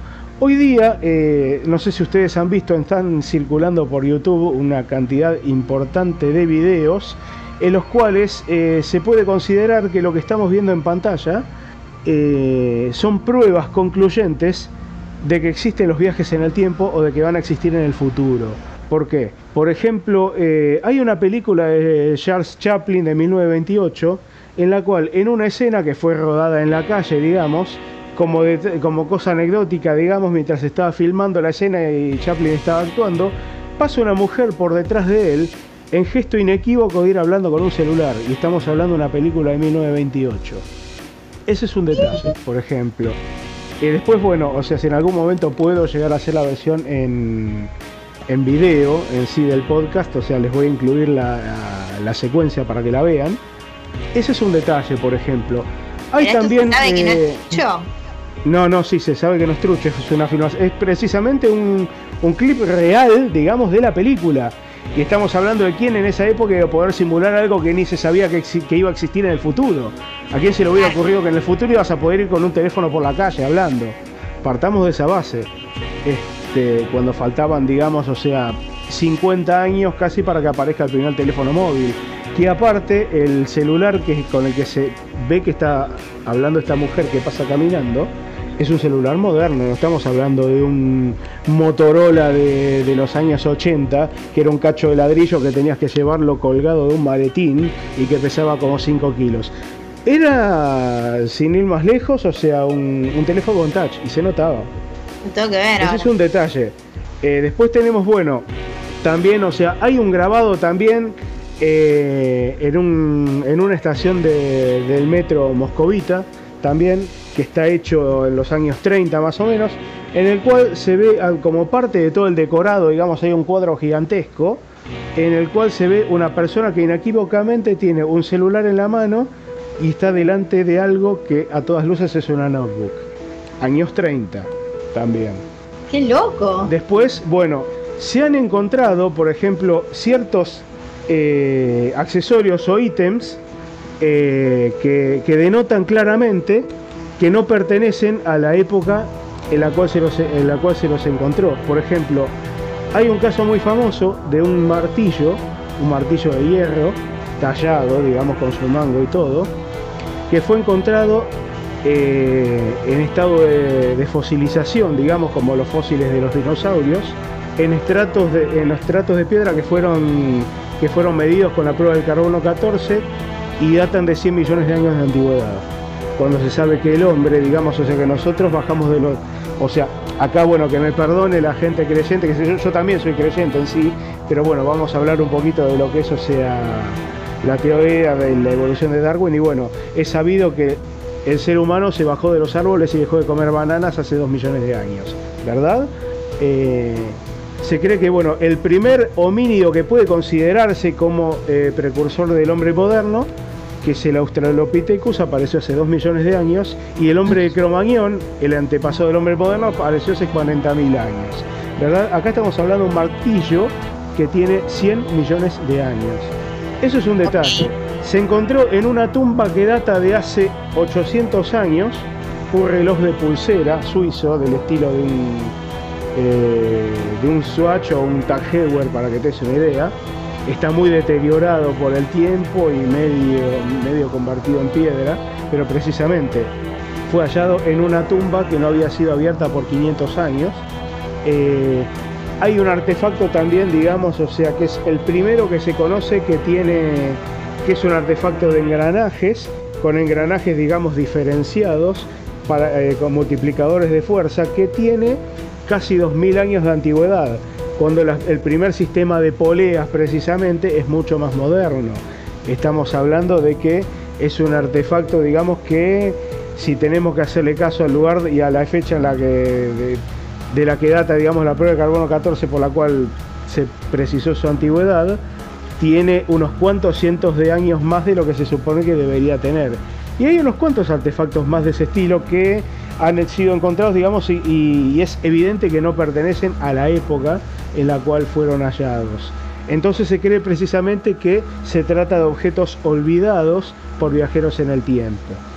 De por sí, bueno, se cree también que una de las personas que estuvo trabajando eh, en una máquina del tiempo emparentada con, con una cierta variedad de la energía eléctrica fue Nikola Tesla, precisamente. Sí. Se habla de un proyecto secreto de Nikola Tesla que o nunca vio la luz o fue afanado por el gobierno norteamericano y en base al cual se han dado este tipo de cosas. Eh, ustedes saben que, por ejemplo, existe una, una serie de libros que se llaman Caballo de Troya, escritos por, un, por JJ Benítez, que narran precisamente una serie de viajes, eh, digamos, o sea, protagonizados por esta persona, con, digamos, o sea, con tecnología norteamericana de la NASA, eh, a la época de, mm, digamos, o sea, de, mm, del, eh, del Evangelio de Jesucristo. Estamos hablando del año 30 al 33 de nuestra era. Y esos libros te narran precisamente, bueno, están hechos en forma de novela, pero el tipo asevera que son reales, ¿verdad? O sea que él está contando la historia de su vida. en la cual, o sea, él realizó cinco viajes para eh, poder constatar la veracidad de la Biblia, precisamente. Y se encontró con Cristo, o sea, y bueno, y llevó artefactos de tecnología muy avanzada, mediante los cuales el tipo pudo constatar todo el proceso por el cual pasó Cristo en el- durante su martirio y resurrección. O sea, los cambios que sufrió en su cuerpo, el tema de la resurrección. O sea, el tipo analizó todo con una serie de sensores que tenía dentro de, un adminículo, digamos, o sea, disfrazado como un callado de pastor. Eh, pero bueno, como esto también hay muchas otras versiones, digamos, pero la cuestión es que existe una cierta cantidad de artefactos y de representaciones eh, pictóricas, digamos, que nos demuestran claramente que eh, es posible pensar que, existan los viajes en el tiempo o que vayan a existir en el futuro y que viajeros del tiempo, del eh, digamos, o sea que en el futuro puede existir esta tecnología, viajeros en el tiempo han ido al pasado y han sido representados en obras de arte o han sido filmados o fotografiados, o sea, accidentalmente. También me había olvidado de contarte también, hay un daguerrotipo del siglo 19, estoy hablando de antes de 1900, en el cual también se ve a una persona que parece estar hablando con un celular, este, que precisamente son personas que viajaron al pasado y otras incluso que se olvidaron cosas en el pasado. Y esas cosas, bueno, esos, esos artefactos adminículos, bueno, fueron descubiertos muchísimo tiempo después y obviamente no tiene nada que ver con la época en la cual se estaba viviendo, o sea, no, no corresponde para nada a ese periodo histórico. Son artefactos del presente que aparecen, estamos hablando dos mil años en el pasado, cuando es evidente que es imposible que estuvieran de alguna forma normal. Bueno, Y bueno, la llegado el verdad caso, no, bueno. tengo que ver videos. No sé. Y sí, en YouTube se encuentra de todo, la verdad, o sea que es interesante muchas veces ver este tipo de documentales. Obviamente que hay videos que están creados, digamos, con mayor producción que otros. Yo particularmente odio los videos en los cuales un tipo, digamos, o sea, eh, escribe todo el texto y después hace que lo, que lo narre eh, un programa de digitalización Ah, de, sí. de texto con esa voz gallega ah, en tono completamente monocorde que es absolutamente horrible. Prefiero francamente que el tipo lea delante un micrófono que se tome ese trabajo. Pero bueno, la cuestión es que existe una cantidad importante de material recopilatorio al respecto. Después obviamente puedes leer, pero lo más fácil es ver videos de YouTube. Después, bueno, hay otro caso que ya entra, digamos, dentro de lo que es el fenómeno paranormal. No sé si escuchaste hablar de las caras de Belmes. No, creo que no. ¿no? Bueno, hay un lugar en España que se llama Belmes de la Moraleda, es un pueblito, en el cual en una casa normal de familia, en 1970, a partir de 1971 comenzó a darse un fenómeno, que es que en las paredes de yeso de esa casa comenzaron a aparecer de forma misteriosa caras. O sea que fueron evolucionando, primero comenzaron, o sea, a formarse como una mancha de humedad en la pared y con el correr de las semanas esa mancha de humedad en la pared fue evolucionando hasta convertirse en algo que a todas luces es un rostro humano, como por arte de magia. Eh, te podés imaginar que la gente que vivía, la familia que vivía en esta casa se alteró bastante con el suceso este. Y más de una cara, digamos, o sea, un par directamente agarraron y llamaron a, a un albañil que fue con un pico y directamente picó el pedazo de pared y les hizo el, y les hizo, digamos, o sea, el todo el fino, digamos, o sea, de vuelta y se volvió a pintar todo y a las semanas la cara volvió a aparecer. En, el mismo, en el mismo lugar en el cual habían picado la pared, volvió a aparecer y era la misma cara que aparecía. Entonces ya cuando vieron que era imposible evitar este fenómeno, directamente la casa, o sea, empezaron a recortar los pedazos de pared en los cuales aparecían las caras y directamente los pusieron en vitrinas como si fueran cuadros. Este, y al tiempo en esos lugares, digamos, o sea, dejaron las ventanas directamente para que no volviera a aparecer la misma cara, dejaron los agujeros en la pared y dejaron las caras como cuadro y algunas otras que las dejaron tal cual estaban y seguían apareciendo, en, en algunos casos, digamos, o sea, la cara principal empezaba a desarrollar alrededor pequeñas caras como satélites, este, y bueno, y después la investigación de todo este fenómeno por parte del gobierno español, porque obviamente el caso se hizo célebre y la casa se convirtió, digamos, en un centro turístico. Hoy día vos podés ir a Belmes de la Moraleda, acceder a esa casa, pagás una entrada, vas y ves como serían las pinturas rupestres, digamos, de como me acuerdo, eh, no me acuerdo de, de Altamira, también que es una cueva muy famosa en España, bueno, donde también lo mismo, pagas un derecho, entras y ves, bueno, y acá lo mismo, podés entrar a la casa y ver todas estas caras, y este, y bueno, la investigación por parte del gobierno español descubrió que en, digamos, o sea, en épocas de la Edad Media, o sea, había habido un, un cementerio antiquísimo sobre el cual se construyó esta casa. Entonces, bueno, se cree precisamente que la aparición de esas caras es una manifestación precisamente de las almas de los muertos que están debajo de esta casa que se construyó. Una cosa, digamos, o sea que hoy día, bueno, ese es la, la, digamos, o sea, eh, el significado que uno le quiere dar, pero la cuestión es que es un fenómeno completamente inexplicado, ¿verdad? O sea, el hecho de que aparezcan caras de la nada, eh, con, con miradas muy acusadoras, en sí son bastante perturbadoras, la verdad. Este, y bueno, y, el hecho de que aún habiendo picado la pared en la cual se encontraban, que estas caras se empeñen en volver a aparecer. Es algo, digamos, que obviamente que no tiene, no tiene ningún tipo de explicación lógica y que es un fenómeno bastante perturbador en sí. Eh, yo te recomiendo, bueno, que, que busques Belmes de la Moraleda, caras, qué sé yo, o sea, en YouTube veas lo que son las caras, son- es una cosa bastante fea, la verdad. Sí, sí, justo estaba viendo y la verdad que son bastante feas. Sí. sí, la explicación es, la explicación es o paranormal o que todo el pueblo, no sé, se, se puso de acuerdo para hacer un fraude, pero sería bastante, no sé. No, no, No. pero precisamente el tema es que es imposible que sea un fraude, porque precisamente se han estudiado la- las caras y se ha dictaminado que no son pintura, que se forman naturalmente. O sea, de hecho las caras surgen de, digamos, de adentro de la pared hacia afuera. Es imposible que estén pintadas. Claro, sí, sí. Ese es el tema. Es Surgen, digamos, o sea, de lo que sería humedad o algo así, digamos, o sea, interna de la pared hacia afuera. Después, bueno, eh, digamos, o sea, ya en segundo lugar eh, les voy a hablar del bloop. No sé si lo escucharon nombrar. De nombre no. Bueno, el bloop, digamos que es un nombre que se le dio en sí eh, precisamente debido a la, a la onomatopeya en sí, porque es, eh, digamos, el nombre que se atribuye a un, a un sonido muy extraño que precisamente tiene eh, como la forma de un burbujeo mezclado con, con ondas de baja frecuencia. No es Es, como el digamos, ham, o sea, ¿cómo? no es como el ham, el sonido ese que empezó a aparecer, Claro. que lo asociaban con extraterrestres pero que no sabían.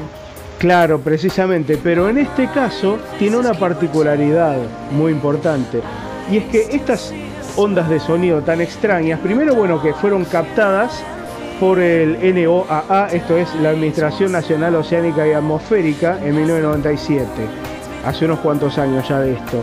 En sí estamos hablando de una división de secreta, digamos, o sea, del gobierno norteamericano que detectó estos sonidos en el fondo del, en el fondo del mar, o sea, en sí, en el Océano Pacífico, a unos 5.000 kilómetros de la costa sur de Chile. Estamos hablando, para que te una altura, para que, sea una, para que des una idea de la altura, sería como a la altura de Comodoro Rivadavia, pero del lado de Chile, y alejado 5.000 kilómetros de la costa chilena. Detectaron una serie de ruidos de baja frecuencia que lo detectaron con hidrófonos, vale decir con micrófonos, o sea, acuáticos pensados para, para grandes profundidades que habían sido tendidos por el gobierno norteamericano con submarinos eh, para detectar precisamente, o sea, lo que habían creado, como habían creado de la misma forma, digamos, en el Mar del Norte, en Europa, eh, lo que habían hecho es un tendido de micrófonos para poder detectar y escuchar los movimientos de los submarinos soviéticos. Estamos hablando de micrófonos ultrasensibles pensados para detectar sonidos de muy baja frecuencia, porque la idea es que puedan detectar el, digamos, o sea, ¿cómo, cómo te podría decir? En, inglés sería el noise signature, digamos, o sea, la firma en sí de ruido De la planta nuclear de un submarino soviético. Estamos hablando de ruido producido por una planta nuclear, o sea, el burbujeo en sí del agua, del, refrigerante de un de, digamos, o sea, del reactor nuclear de un submarino a kilómetros de distancia. Esa, digamos, es la sensibilidad que tienen este tipo de micrófonos y lo que detectaron es una serie de ruidos de baja frecuencia que se consideró en ese momento que eran de origen biológico.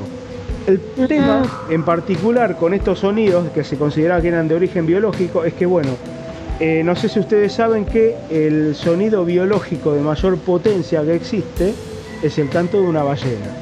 El canto de una ballena, o sea, o la voz de una ballena en sí, por la cual las ballenas, digamos, o sea, la, o, la eco- o la ecolocalización de una ballena, eh, los ruidos, digamos, los, los chasquidos de sonar que emiten o el canto en sí, por el cual se comunican unas con otras o se buscan para parearse, tiene, digamos, unos 50 kilómetros de alcance. Es sabido que el sonido viaja a mucha mayor distancia y con mucha mayor potencia dentro del agua que fuera de ella. El sonido se transmite a mucha menos distancia y con mucha menos fuerza en el aire que en el agua.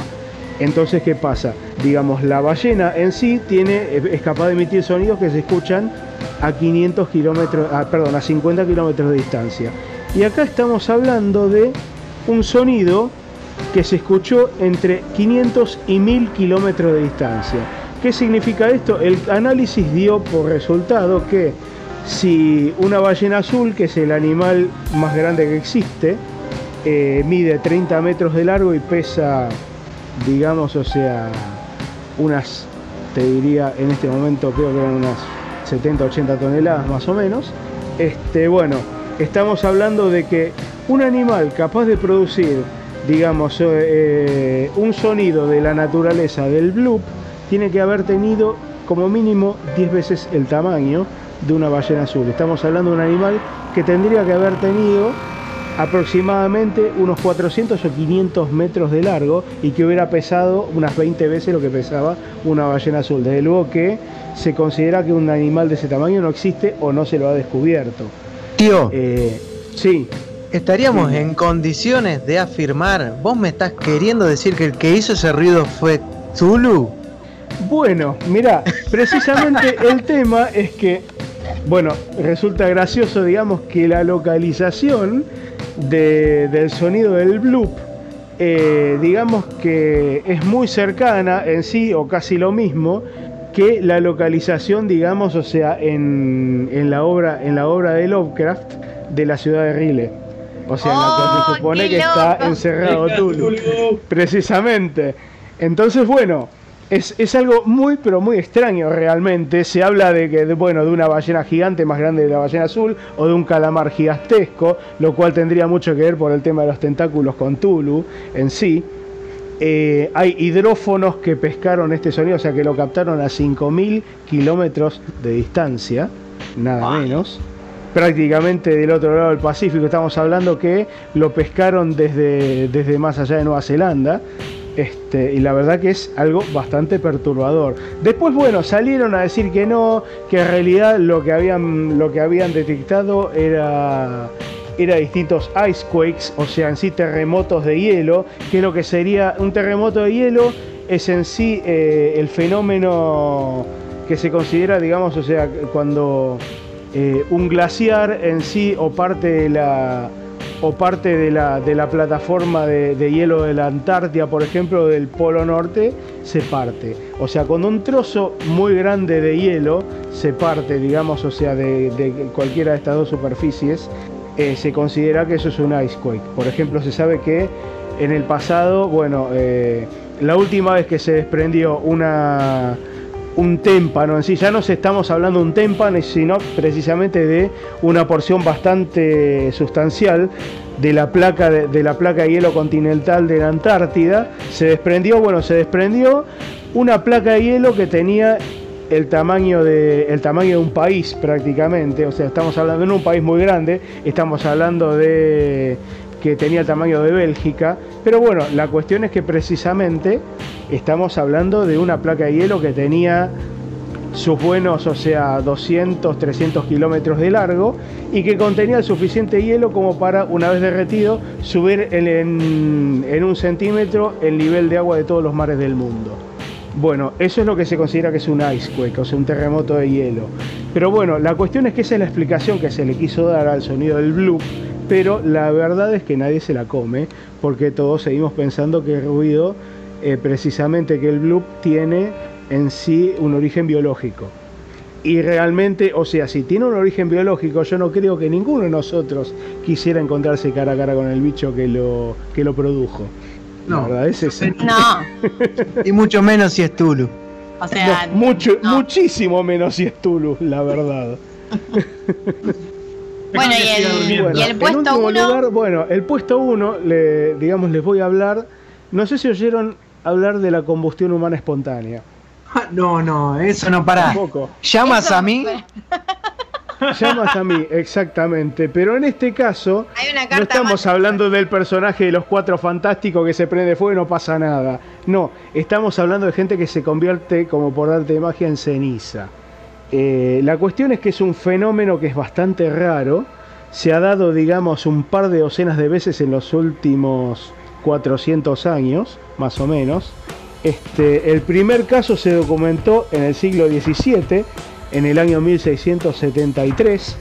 Estamos hablando de que en circunstancias obviamente bastante extrañas en sí, no solo extrañas digamos por las cosas que suceden, sino eh, digamos, o sea, bastante raras porque es un fenómeno bastante poco común, digamos, una persona eh, en sí sin motivo aparente estalla en llamas, pero en llamas de una intensidad tan fuerte que se convierte en ceniza eh, en pocos minutos, digamos, de la misma forma que sucedería si hubiera estado durante horas dentro del horno de un crematorio.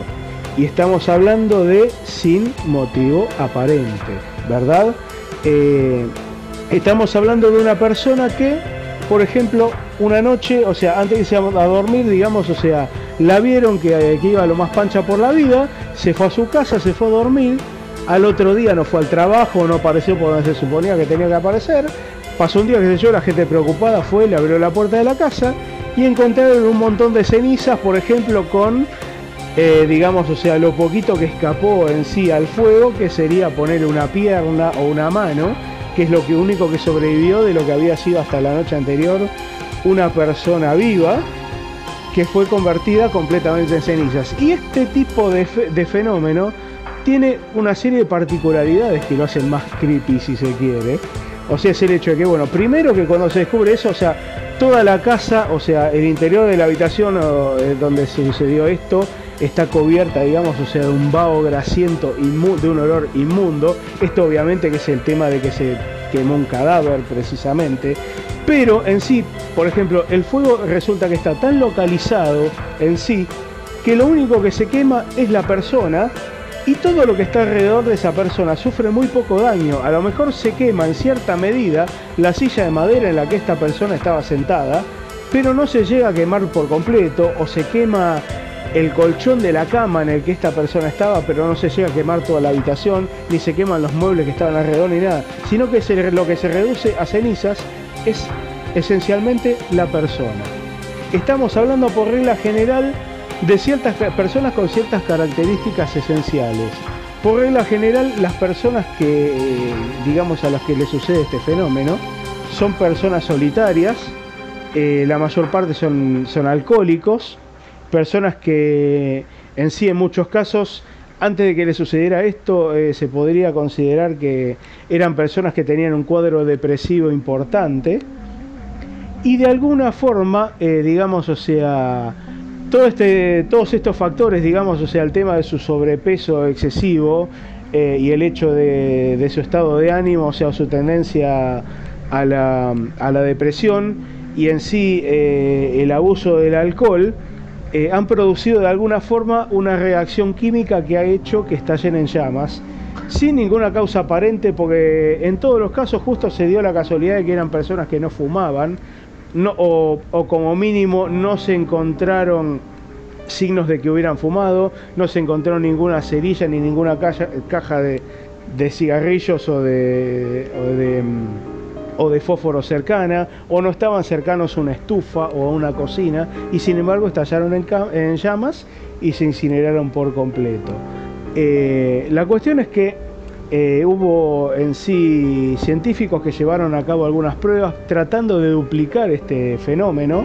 Se utilizó para ello precisamente teniendo en cuenta que estas personas tenían mucho sobrepeso, que eran por regla general obesos mórbidos, se utilizaron cerdos eh, engordados, digamos, para el matadero, estamos hablando de cerdos obesos precisamente, para tratar de, mm, de emular, de emular este fenómeno. Y se logró, digamos, o sea, que estos cerdos eh, prendieran fuego y se descubrió, digamos, que este, la cuestión es que una vez que, el, digamos, o sea, que la carne en sí se encendía, la misma grasa corporal del animal, que en este caso, o sea, en el caso de la combustión humana espontánea, sería precisamente la grasa corporal de esa persona obesa, funcione precisamente como combustible para el fuego y proporciona una temperatura altísima y genera una llama que, eh, digamos, o sea, que dura durante muchísimo tiempo y que precisamente en base a eso, bueno, deja el cadáver, o sea, convertido completamente en cenizas. El tema es que si bien se pudo duplicar este efecto, para hacerlo, o sea, hubo precisamente que envolver a estos cerdos en telas, eh, como sería como precisamente como si la persona eh, haciendo, digamos, o sea, el paralelismo, estamos hablando de gente que estaba vestida cuando se prendió fuego, o sea, tuvieron que envolverlos en tela y prender fuego a la tela en la que envolvieron estos cerdos, digamos, para que el calor, digamos, o sea, de la tela que se estaba chamuscando, a su vez prendiera fuego a la carne de los cerdos y la grasa, a medida que se derretía, la grasa corporal funcionara como combustible. Pero no hubo forma, obviamente, de lograr que los cerdos se prendieran fuego de motu propio. Y este es precisamente el misterio de la combustión humana espontánea. El hecho de que en todos estos casos esas personas se prendieron fuego porque sí. La verdad, Digamos, o sea, que si- rarísimo. Claro, es rarísimo y si bien precisamente es algo muy raro, este, es un fenómeno precisamente muy extraño que se ha dado en un par de docenas de casos en 400 años, este, yo francamente te recomendaría que si bebes no te deprimas, que si te deprimís no bebas. Este, Si te y que deprimís, si no haces ambas engordes. cosas que no morfes como un cerdo, la verdad. Claro. Porque precisamente, o sea, si todo eso se combina, podés terminar convertido en una antorcha humana y precisamente es una cosa bastante, pero bastante grotesca, que al otro día, o sea, te encuentren en esa forma. Yo les recomiendo precisamente, busquen eh, en Google, escriban combustión humana espontánea y vean las fotos. Es algo bastante grotesco, la verdad. Muy, muy feo. Lo que van a ver es precisamente una silla medio chamuscada, un montón de ceniza y una pierna todavía con un, con un zapato puesto pero que lo único que quedó es esa media pierna de la rodilla para abajo con un zapato puesto o una mano apoyada en el apoyabrazos de un, de un sillón o de una silla. Pero precisamente eso es lo extraño. Se quemó todo el cuerpo y lo único que quedó es la mano apoyada sobre una silla de madera y la silla de madera está entera. La silla de madera no se emprendió fuego. Por eso digo que es un fenómeno precisamente que es realmente muy extraño y que no termina de tener una explicación científica completamente valedera. Por el hecho precisamente de que se incendian porque sí y de que todas las cosas que están alrededor no sufren daño o sufren muy poco daño. Cuando lo normal sería precisamente que se prenda fuego toda la habitación y llegado el caso, todo el edificio. Estamos hablando precisamente, por ejemplo, casos que suceden hace 40 400 años. Estamos hablando de, no estamos hablando de que esa persona vivía en un condo, digamos, o sea, de 20 pisos, ¿me entendés? O sea, hecho con departamentos, o sea, de cemento, sino que estamos hablando en muchos casos de casas de madera de uno, dos, tres pisos, que se hubieran, que, si estamos hablando de un incendio lo suficientemente importante, eh, se hubieran prendido fuego hasta los cimientos. Y sin embargo nada de eso sucedió, lo único que se quemaron fueron los cadáveres. No, claro, es que a mí lo que me da a entender es que más que prenderse fuego es como que se derriten o algo así. Sí, va, a ver, es como que para que no se prenda fuego nada tiene que pasar eso básicamente, como que sea una, como que se consuma como si estuviese prendido fuego pero que no haya fuego.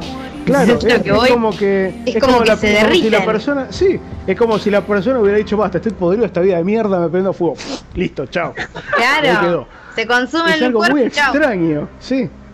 Es Sí, así. no, muy, muy loco. Y con esto, bueno, creo precisamente, o sea que espero que les haya gustado en sí este ranking que preparé. Empezamos por el misterio y terminamos con algunas cosas que son bastante creepy, digamos, y bueno, que es interesante precisamente eh, el hecho de que, bueno, que puede haber una buena cantidad de gente que nos sigue y a las cuales le- le- gente a la cual le interesa, digamos, o sea, toda la temática de, la, de las cosas extrañas, del ocultismo, de los fenómenos paranormales, o sea, y que a lo mejor no tenían conocimiento de todo este tipo de fenómenos.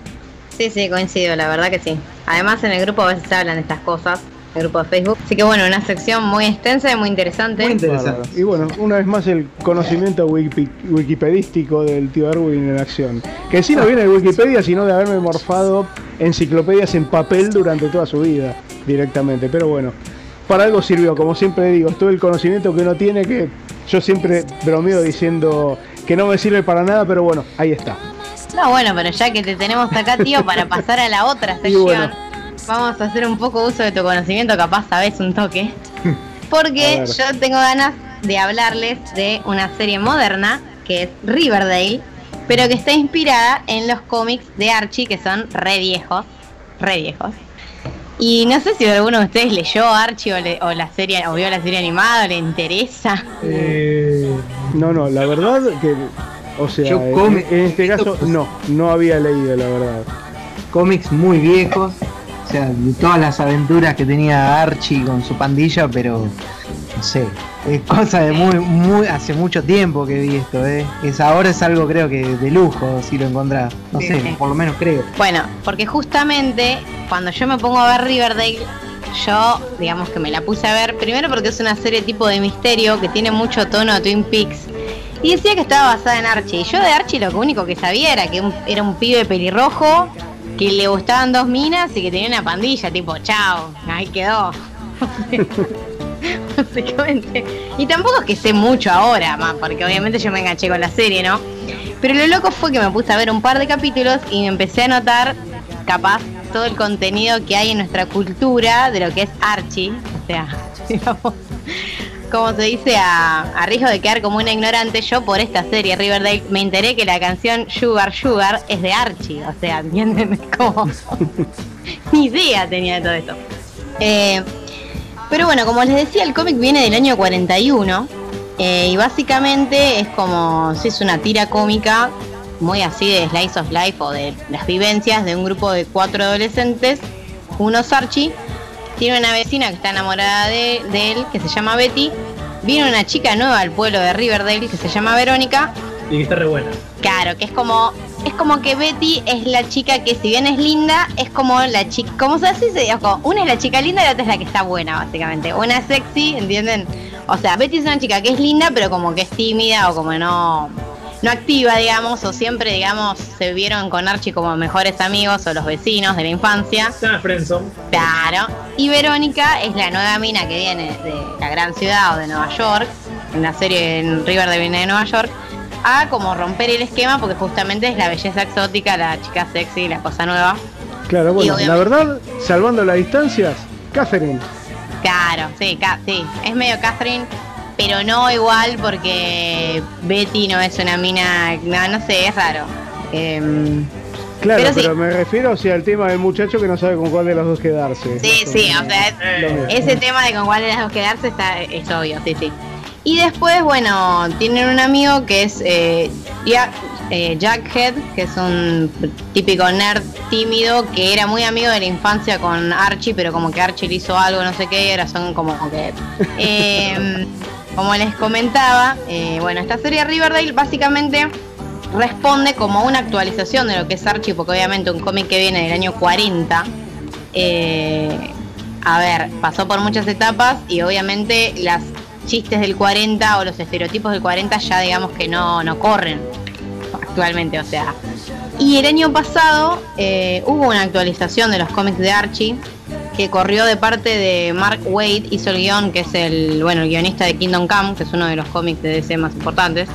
Y eh, el arte lo hace Fiona Staples, que es eh, la chica que dibuja Saga, que la deben conocer algunos el cómic Saga, que es una especie de Game of Thrones mezclada con Star Wars. Es ciencia ficción, pero bastante humana, si se quiere. Eh, los diseños como que son muy copados. La cuestión es que, bueno, o sea, resucitaron Archie el año pasado y bueno, CW, que es la cadena que tiene, que está adaptando varios cómics ahora porque adaptó mucho de DC, adaptó eh, de Flash, Supergirl, no me acuerdo qué otra ahora. Y tiene muchas series para adolescentes, como eh, The Vampire Diaries y toda esa onda. Supergirl. Sup- sí. Em, que bueno, la cuestión es que Riverdale es, o sea, es la resucitación de Archie para las eh, audiencias modernas, pero en lugar de ser tan jajaja y la joda y no sé, y los suburbios de Estados Unidos, está tirado para el lado del thriller y la serie ya se la comparó bastante con Twin Peaks porque tiene una premisa parecida y porque eh, la actriz esta que tiene un nombre raro, Matt Menachin, no me acuerdo, no sé bien cómo se pronuncia, la, actriz que hace de, mm, de Kelly Johnson en, en la original, en Twin Peaks original, también actúa acá y bueno, como que la actriz ha dado unas, eh, como se dice, entrevistas, porque obviamente la serie se la comparó y ella también saltó a decir, sí, tienen más o menos el mismo tono, pero no son iguales. Y no, la cuestión es que las series no son iguales, tienen como un tono, un disparador parecido, porque bueno, acá nos presentan el pueblo de, Ri- de Riverdale, eh, es una serie con un tono muy eh, adolescente, si se quiere, como por ejemplo, les diría las series de MTV, pero no tanto las series de MTV, tipo por ejemplo como Hay Zombie o Verónica Mars, que es como más juventud de adolescentes, pero no tan tarado como una serie de MTV, si quiere. Eh, o también maneja un poco, el, qué sé yo, el humor de Gossip Girl, por ejemplo, esa onda es. Em, que bueno, te muestran a Archie, que es un pibe que qué sé yo, que es bonito, que le gusta la- que le gusta a varias chicas. No les voy a- no les digo que es el pibe popular, pero es un pibe que tiene cierto levante. Te presentan los personajes de que ya mencioné. Y lo que pasa es que bueno, tiene todo el drama de preparatoria porque bueno, este Archie va a una típica, eh, como se dice, instituto de secundaria de Estados Unidos donde hay bullying, donde está el nerd, donde está el popular, donde están las porristas, toda esta onda. Y lo que pasa es que bueno, ahí en la serie, eh, en Riverdale, en este instituto particularmente, hay como dos hermanos que son mellizos, un chico y una chica, que son como los populares y lo que pasó es que la serie empieza con un flashback que hace un año atrás, el 4 de julio, o sea, en los festejos de la, de la independencia de allá, desapareció, digamos, eh, el, o sea, el mayor de ellos, o sea, el, el chico desapareció y la hermana como que la encontraron en el río, como sola, como diciendo, uh, ¿qué pasó acá? Y como que la desaparición de este pibe medio que afectó a todos los del instituto porque nadie sabía qué pasó, qué onda, la investigación se terminó. Y bueno, después descubren que en realidad el tipo se murió porque justamente un año más tarde, justo en el río, descubren el cadáver del chabón con un tiro en la frente. Básicamente como más o menos lo de Laura Palmer en... ¡Fuego! Twin. ¡Fuego! Fuego.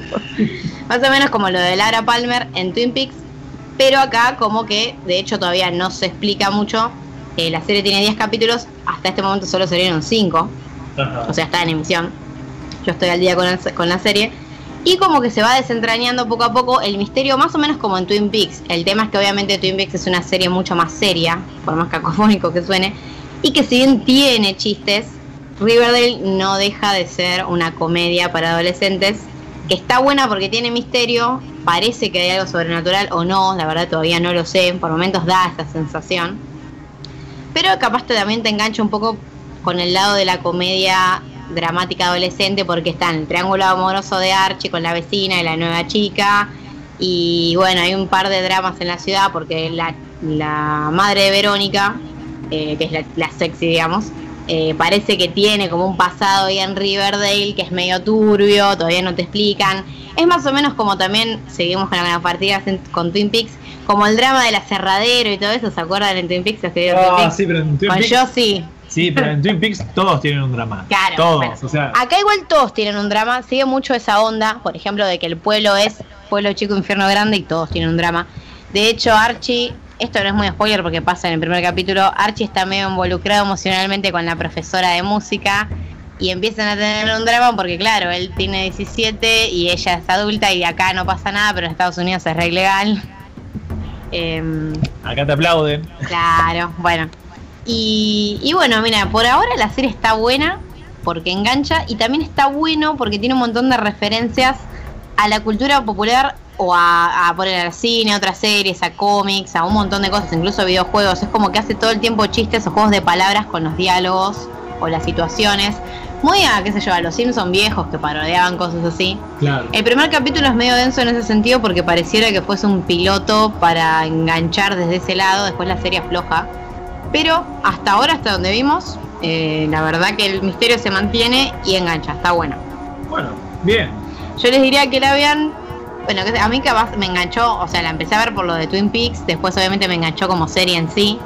Pero está buena para esperar el, el estreno de Twin Peaks, que es el 21 de mayo, porque bueno, tenemos aunque sea cinco semanas más de, de Riverdale tenemos. Así que es una buena, es, es una buena opción. Bueno, copado. Suena, suena bastante interesante la serie. Eh, así que bueno, la verdad son, como les decía, 10 capítulos. Eh, ya tuvo buenas críticas. Sí es cierto que igual eh, la película, la película, perdón, la serie empieza como re pum para arriba y por ejemplo el capítulo 4 medio que ya hace un poco de lagunas, en el 5 re- repunta un poco, hay que ver cómo sigue, pero está buena. Yo hasta ahora puedo decirles que está buena. Eh, es una serie adolescente sin la taradez de muchas otras series adolescentes. Y no sé, pues yo lo que digo es que engancha. Para mí, a mí, a mí me gustó desde ese lado. ¿Es live action? Sí, sí, es Ah. live action. De hecho, lo que. No nombré ningún actor en realidad, salvo justamente a la ex Twin Peaks, porque no hay ningún actor en sí conocido. O sea, de hecho, por ejemplo, la actriz que hace de, de Verónica no, no tiene ni siquiera página en Wikipedia, Camila Méndez. O sea, es como. No sé ni dónde la sacaron. Y la actriz que hace de Betty estuvo en algunas películas así eh, cómicas yankees, pero en ningún rol principal. Y lo mismo para el chico que hace de, Archie, eh, KJ Apa, no es muy conocido. La verdad no. Es como que me parece que es una serie que va a servir capaz para disparar a algunos actores jóvenes, para, para que empiecen a hacer también toda esta onda, qué sé yo, series de este estilo, ¿no? Digamos, que son juveniles y que agarran, agarran tanto adolescentes como adultos. Creo que esa es la onda. Sí, también se siente como un refrito o un reciclado de Archie, ¿no? Traer algo de tantos años atrás y adaptarlo un poco a, las- a los tiempos que corren. Que si vamos a lo que era el cómic y todo eso y el tipo de situaciones por ahí que se vivían, porque el plot lo mantiene, que es la relación de Archie y su triángulo amoroso entre las chicas. Y bueno, y después, qué sé yo, en esa época por ahí las aventuras que vivían eran algo diferente y acá lo porque si quisieran trasladar ese tipo de historias que se relataban por ahí en los cómics o cosas así, creo que no, no terminarían de cuajar para una serie. Entonces está bien que, qué sé yo, en cierto modo lo reinventan y, y lo adaptan a los tiempos que corren. Así que nada, creo que por nostalgia muchos la van a ver y los que no conozcan a Archie, bueno, está bueno prenderse a la serie para conocer este particular personaje. Sí, igual me suena llamativo este que, que tengan algo tan antiguo, ¿no? O sea, va, no sé, creo que la gente que, que leía Archie, supongo que a este momento, no digo en un geriátrico, pero casi, creo yo. Y es que sí, a ver, el año en 41 es, sí, son ve- más de 20 años que, que los que ya tiene el tío, o sea, Sí. ¿entiendes lo que voy? Es mucho. Son bastantes. O sea, si tu adolescencia fue en el año 41, y sí. sí. Lo que tiene en particular es que los cómics de Archie en su momento eh, se- eran bastante populares con las chicas por lo del triángulo amoroso. Eh, y la serie esta se nota igual que también está medio enfocada a un público femenino porque si más allá del triángulo amoroso, la trama romántica, hay mucho eh, mucha exposición de los cuerpos masculinos, qué sé yo, lo ves a Archie en cuero, toda esa onda que vos decís, Ah. muy Vampire Diaries o, o, bueno, Shadowhunters, esas series que son como para chicas. Eh, para chicas entre comillas, obviamente que hay chicos que la ven. Lo mismo pasa con The 100 de 100. Eh, es re para chicas. es re para chicas, o sea, las, las dramas adolescentes están como pensados, eh, en- van, se los mandan al mercado para chicas. Sí. Eso sí. Che, igual, escúchame, eh, Superman es del año 38, ¿eh? Y todos lo conocemos. Perdón, pero. Entonces no es que todos los que leen Archie hoy están en un Ah, pero vos geriátrico. ¿Eh? ¿Eh? No es que están todos en un geriátrico, papá. Estamos... Pero, pero, paren, paren, no todo el mundo va a estar en un geriátrico. No, obvio que no. Pero hay una realidad. Superman tiene mucha más popularidad y creo que tuvo más renacimientos. Archie tuvo la primera actualización posta el año pasado. Bueno, sí. Por eso, o sea, bueno, un geriátrico, un cementerio. Ah, re fuerte, ya lo había matado, chaval. Y sí. Igual, a ver, sí, hay gente que leyó Superman también que está en un geriátrico, pero nosotros leemos Superman. mismo Superman. Bueno, si uno agarra, qué sé yo, seguro que ninguno de nosotros leyó un Action Comics del año 38, Claro. 39, pero todos conocemos a Superman. Y bueno, creo que con esto de a, a esto es lo que iba, que eh, están tratando como de traer algo tan popular de aquellos días y adaptarlo a estos tiempos que corren para que todo el mundo sepa lo que es Archie, ¿no? Porque ¿Pero por qué Archie? ¿Y por qué no? O sea, porque vos no lo conozcas, no quiere decir que Archie no haya gozado de popularidad. Y bueno, pero ya está, pero ahora tiene como 80. Claro, pero además, o sea, yo, la aposta es así, a ver, si la canción Sugar Sugar es de Archie, Archie está re presente. Yo cuando terminé de ver la serie y empecé a ver lo que era Archie, yo sentí que, ¿qué es esta secta llamada Archie? Un montón de cosas que yo no sabía que nacían de Archie. La serie, de hecho, eh, tiene muchos gags así o medio chistes eh, hacia sí misma, medio que se burla de sí misma. Pero está la. Hay, hay una parte como que tocan canciones. De hecho, yo vi el primer capítulo, escuché esta canción Sugar Sugar y digo, ah, como diciendo, tiene canciones conocidas. Después me enteré que era de ahí y dije, ah, no, no es que son canciones conocidas, es de acá. Pero sacando eso, es como que la banda que las interpreta es Josie las Gatimelódicas, que también había una banda de. Me sonaba tipo La Minita, me sonaba que se llamaban las- que tipo Pussycats, y digo, Ah, sí. ¿qué? Después cuando fui a googlear, ay, yo, yo sí las gatimelódicas, ¿entendés? El dibujito de Hanna Barbera, o sea, ¿entienden? Es que aparte acá hay una cosa, bast- o sea, no nos perdamos este detalle que justamente decís vos acá con lo de las gatimelódicas, que tanto eh, Pica Piedras como Scooby-Doo, como las gatimelódicas y bueno, como algunos otros dibujos más de Hanna Barbera, fueron reciclados o fueron reinventados, o por lo menos lo intentaron, pero con películas. Y hoy estamos viviendo la época dorada de las series, entonces, si hubiesen hecho una película de Archie, la cagan, porque nadie le da pelota. No. Pero una serie tiene más calce. Sí, sí, Sí. Y entra. Es que. Que no te extrañe que en algún. No sé, que en un tiempo salga una serie de, de- de Scooby-Doo, qué sé yo. A mí me gustaría que le hagan una serie Scooby-Doo actualizada, no tan pavota como los dibujitos. eh, estaría bueno. Sí, sí, yo a mí la verdad Scooby-Doo era uno de mis dibujitos favoritos cuando era chica, me, me re gustaría. Sí. Sobre todo porque ahora todo lo detectivesco, eso está re de moda. Sí. O tuvo justamente el thriller así adolescente o en joda de una muerte que investigar, está re de moda, entonces es como re da, Sí, pegaría, pegaría. pegaría. Sí. garpa. Sí, sí. Pero bueno, el tema es así, Riverdale, eh, fuera de Latinoamérica y Estados Unidos, se puede ver en Netflix. Ah. En Latinoamérica no se puede ver en ningún lado, así que toca con parche en el ojo. Y a, no- a Lloro por lo menos no la encontré en ningún canal. o sea. Eh, Toca con pochoclitos. Claro, con pochoclitos. Con pochoclitos o con si su torrent amigo. Claro. Pero ¿qué onda? ¿Por qué Netflix no la pone acá también? Pasa que Netflix tiene una política particular que me enteré hace relativamente poco.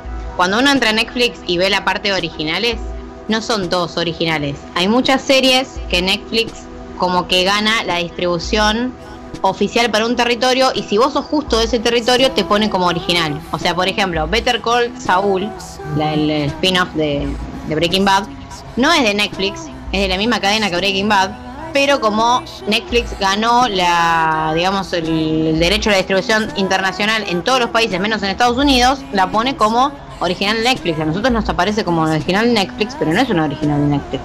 Y pasa lo mismo con la nueva serie, la de Jason Momoa, la del mismo actor de Frontier se llama. La del mismo actor de Drogo, Drogo. ahí está. O Aquaman. Sí, o Aquaman, no me salía.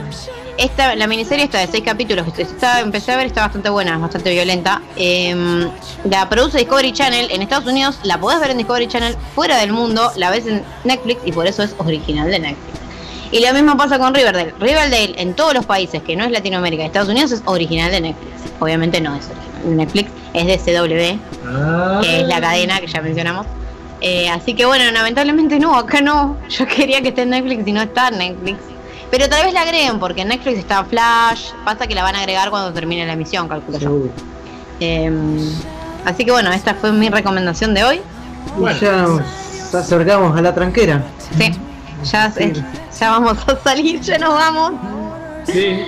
No sé, pero bueno, como siempre, obviamente vamos a hablar de qué jugamos esta semana. No sé quién, quién quiere empezar. ¿Qué jugamos? Bueno, yo, esta, yo voy, a, voy a arrancar yo, voy a romper el hielo. Yo esta semana estuve jugando a How to Survive 2, o sea, la segunda entrega de este jueguito desarrollado por em, este estudio 505, eh, perdón, Eco Software distribuido por 505, ahí eso quise decir. Y bueno, nuevamente nos ponemos en el rol de un superviviente que está como en una isla ahí desierta, plagada de zombies y eh, bajo la tutela de un superviviente más veterano que ya venía de la primera entrega llamado Kovac, que es como un ruso muy, muy particular, con mucha personalidad, bastante eh, sarcástico, irónico, o sea, como que el mundo se fue a la mierda, pero él le chupa un huevo. y bueno, y ahí él te va guiando todos los pasos a seguir para que vos puedas sobrevivir. Eh, respecto a la primera entrega, lo que agregan ahora o lo que incorporaron es la posibilidad de construir estructuras, eh, qué sé yo, para fabricar armas, comida, bueno, todo lo necesario para ser un mejor superviviente. Y eh, también está muy muy enfocado a todo lo que es el multijugador. O sea, para hasta cuatro jugadores, ya sea en cooperativo local o online, que la verdad me pareció bueno. Porque... Ah, la verdad es que con este juego volvía el, el LAN, ¿no? Algo bien. Eh, no, no, o sea, jugás en la misma PC. Ajá. De, de, de hasta cuatro en la misma PC, poner, puedes jugar si tenés los joysticks. O bueno, mediante online, que jugás con, qué sé yo, con quien vos quieras, a la distancia. Y no te lo tenés que bancar en tu casa ni, ni nada de eso. Ni convidarle nada. Eh, re malo. No, bueno, pero la verdad que está muy interesante, es entretenido, es un, un juego que el poco tiempo que lo estuve probando me, me enganchó y bueno, nada, seguiré sacudiéndole un poco ahí palos a los muertos vivos que, que caminan por el mundo, construyendo mi refugio y leveleando para hacerme cada vez más fuerte y sobrevivir más días. Así que eso, bueno, es lo que estuve jugando y creo que de esto vamos a tener un análisis un poquito más en profundidad. No sé, vamos a ver si Nico toma la posta o Sí, Ni- bueno. Nico prometió la posta. Nico prometió la posta, también, que... bueno, está con el análisis del Nio. así Claro, así que te- te- está, está ocupado Nico. Vamos a ver, vamos a ver. Por ahí le doy una mano ahí. Y bueno, justamente hablando de este viaje del tiempo y demás, yo me conseguí el Chrono Trigger para Android. Ah, Que sí, que está el port oficial de Square Enix. Y bueno, eso está bastante bueno. Este la vieja aventura de Chrono y sus amigos por a través de los viajes temporales. Es, es un JRPG lindo, tranquilito, qué sé yo. Este no sé, me estoy dando cuenta que los JRPG son todos muy parecidos. Pero bueno. Sí, es que hay, hay una escuela de JRPG por turno, sobre todo en esa época, porque los Square los hacía parecidos. Eh, había JRPG que se, se diferenciaban, como Legend of Legaia, el otro, el este que era medio de terror, el Kudelka, eh, Persona también era distinto, todo lo que es Shin Megami Tensei siempre fue distinto, pero todo lo que es Square, Square Enix, que era lo popular, Sí, sí. Y me pasó algo muy gracioso que en un punto este, a tu personaje lo, lo quieren ejecutar, le hacen un juicio y todo, etcétera. Eh, y después, al cabo de un tiempo, volvés a tu casa con tu madre y tu madre dice, ay, estaba muy preocupada por vos, no sé qué, quería ir a, a- a ejecutar. El siguiente diálogo es, hola, Crono. Y ahí no le importa un carajo. Sí, es que muchos juegos, muchos juegos de los 90 la verdad que tienen un guion que vos decís, yo la puta que... Por eso yo siempre voy a sostener que Planescape Torment es increíble porque era del año 97 y tiene un guion, tiene unos diálogos y unos momentos que vos decís, wow, o sea, Sí. es increíble. Pero sí, a mí me pasó eso con muchos. A mí me pasó también eh, con Final Fantasy VII. Yo es un juego con el que nunca pude empatizar porque no. Me parece que muchos diálogos son re simples. Bueno, la verdad no. Nunca me llegó. Mi primer Final Fantasy que me llegó posta a posta fue el 10. Sí, a mí tampoco, este, tanto a nivel, a nivel gráfico, a nivel peleas, a nivel guion, el 7, y mirá que es como súper mega aclamado, pero no me termina de llegar nunca. Sí, sí, o sea, eso obviamente igual, yo, qué sé yo, igual yo lo jugué cuando era chica, en el- era el momento cuando lo jugué. Era un juego que te... Capaz en ese momento yo no me di cuenta de eso, cuando lo volví a jugar me di cuenta que es un juego que tal vez no envejeció como tenía que envejecer. Eso es lo que pasa, capaz. No, claro, no, no, no. Definitivamente es un juego que no envejeció muy bien. Eh, de hecho, vos jugás hoy la versión que hay en Steam, que es el original, y ay, decís, no, que se ve feo, o sea, no. Quieres arrancar los ojos. Y no, no, no es lo más agradable de ver, sinceramente no.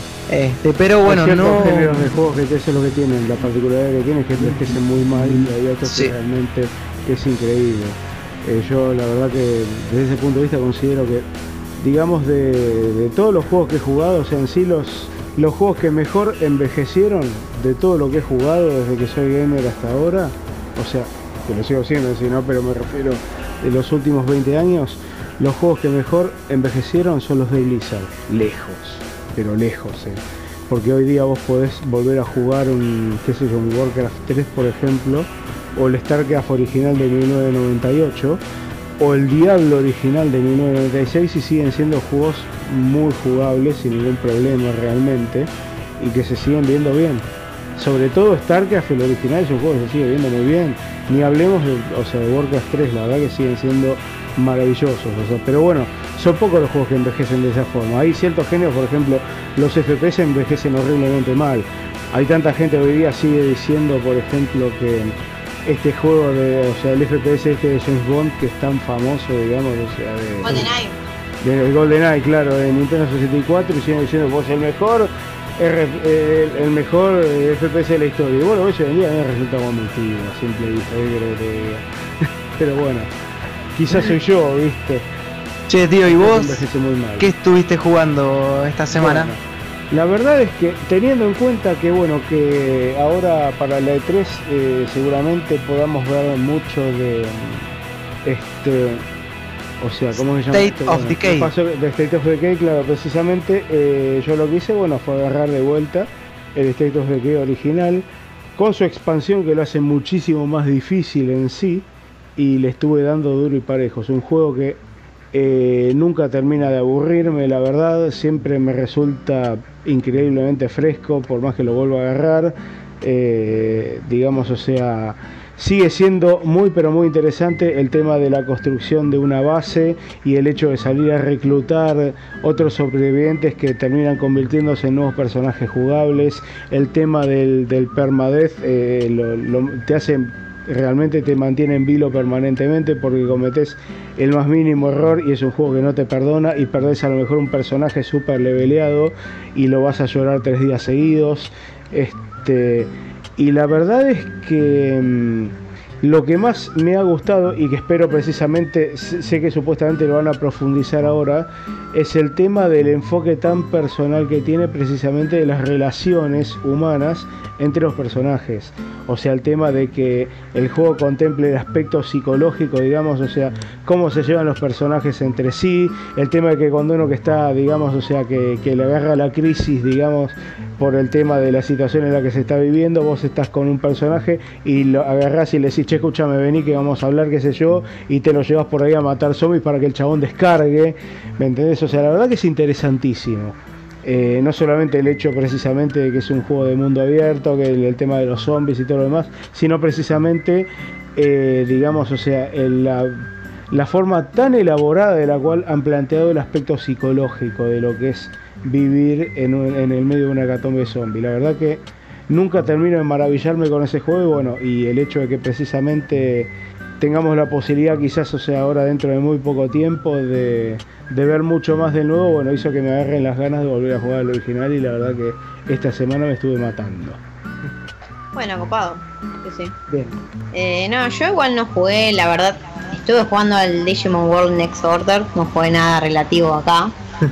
Y un poco al Berserk, pero del Berserk voy a hablar más eh, a fondo en un review en el sitio. Por ahora lo que les puedo decir es que es un mozo más, tipo un Dynasty Warriors. No, todavía no encontré la diferencia entre este y otros tantos que hay.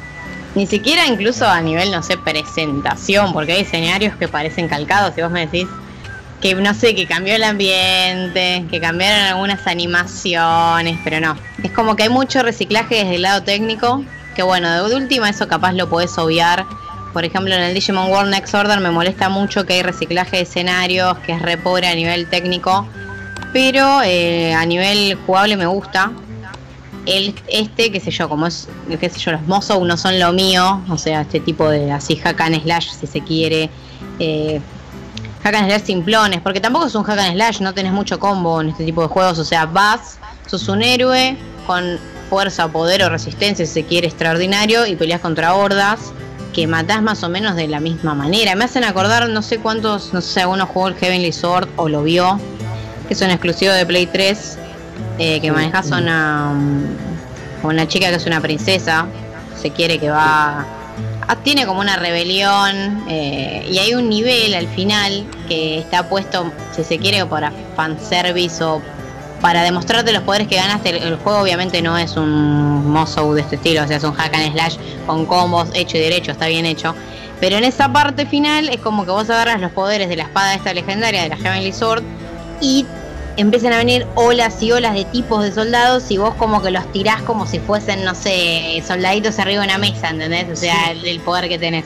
Y los Dynasty Warriors pasa eso, es como que no hay una habilidad si se quiere, o, hay- o requieren habilidad, obviamente los niveles son un poco cada vez más difíciles, pero no tanto de habilidad de coordinación, sino que uno va ganando que vas más poder o va flatando más bichos. o sea, y encima este de Berserk tiene un montón de violencia que lo hace más. En ese sentido lo hace más atractivo, más adrenalínico. ponele. Pero bueno, por ahora jugué eso. Así que no, no sé si alguno quiere agregar algo, algunos saludos.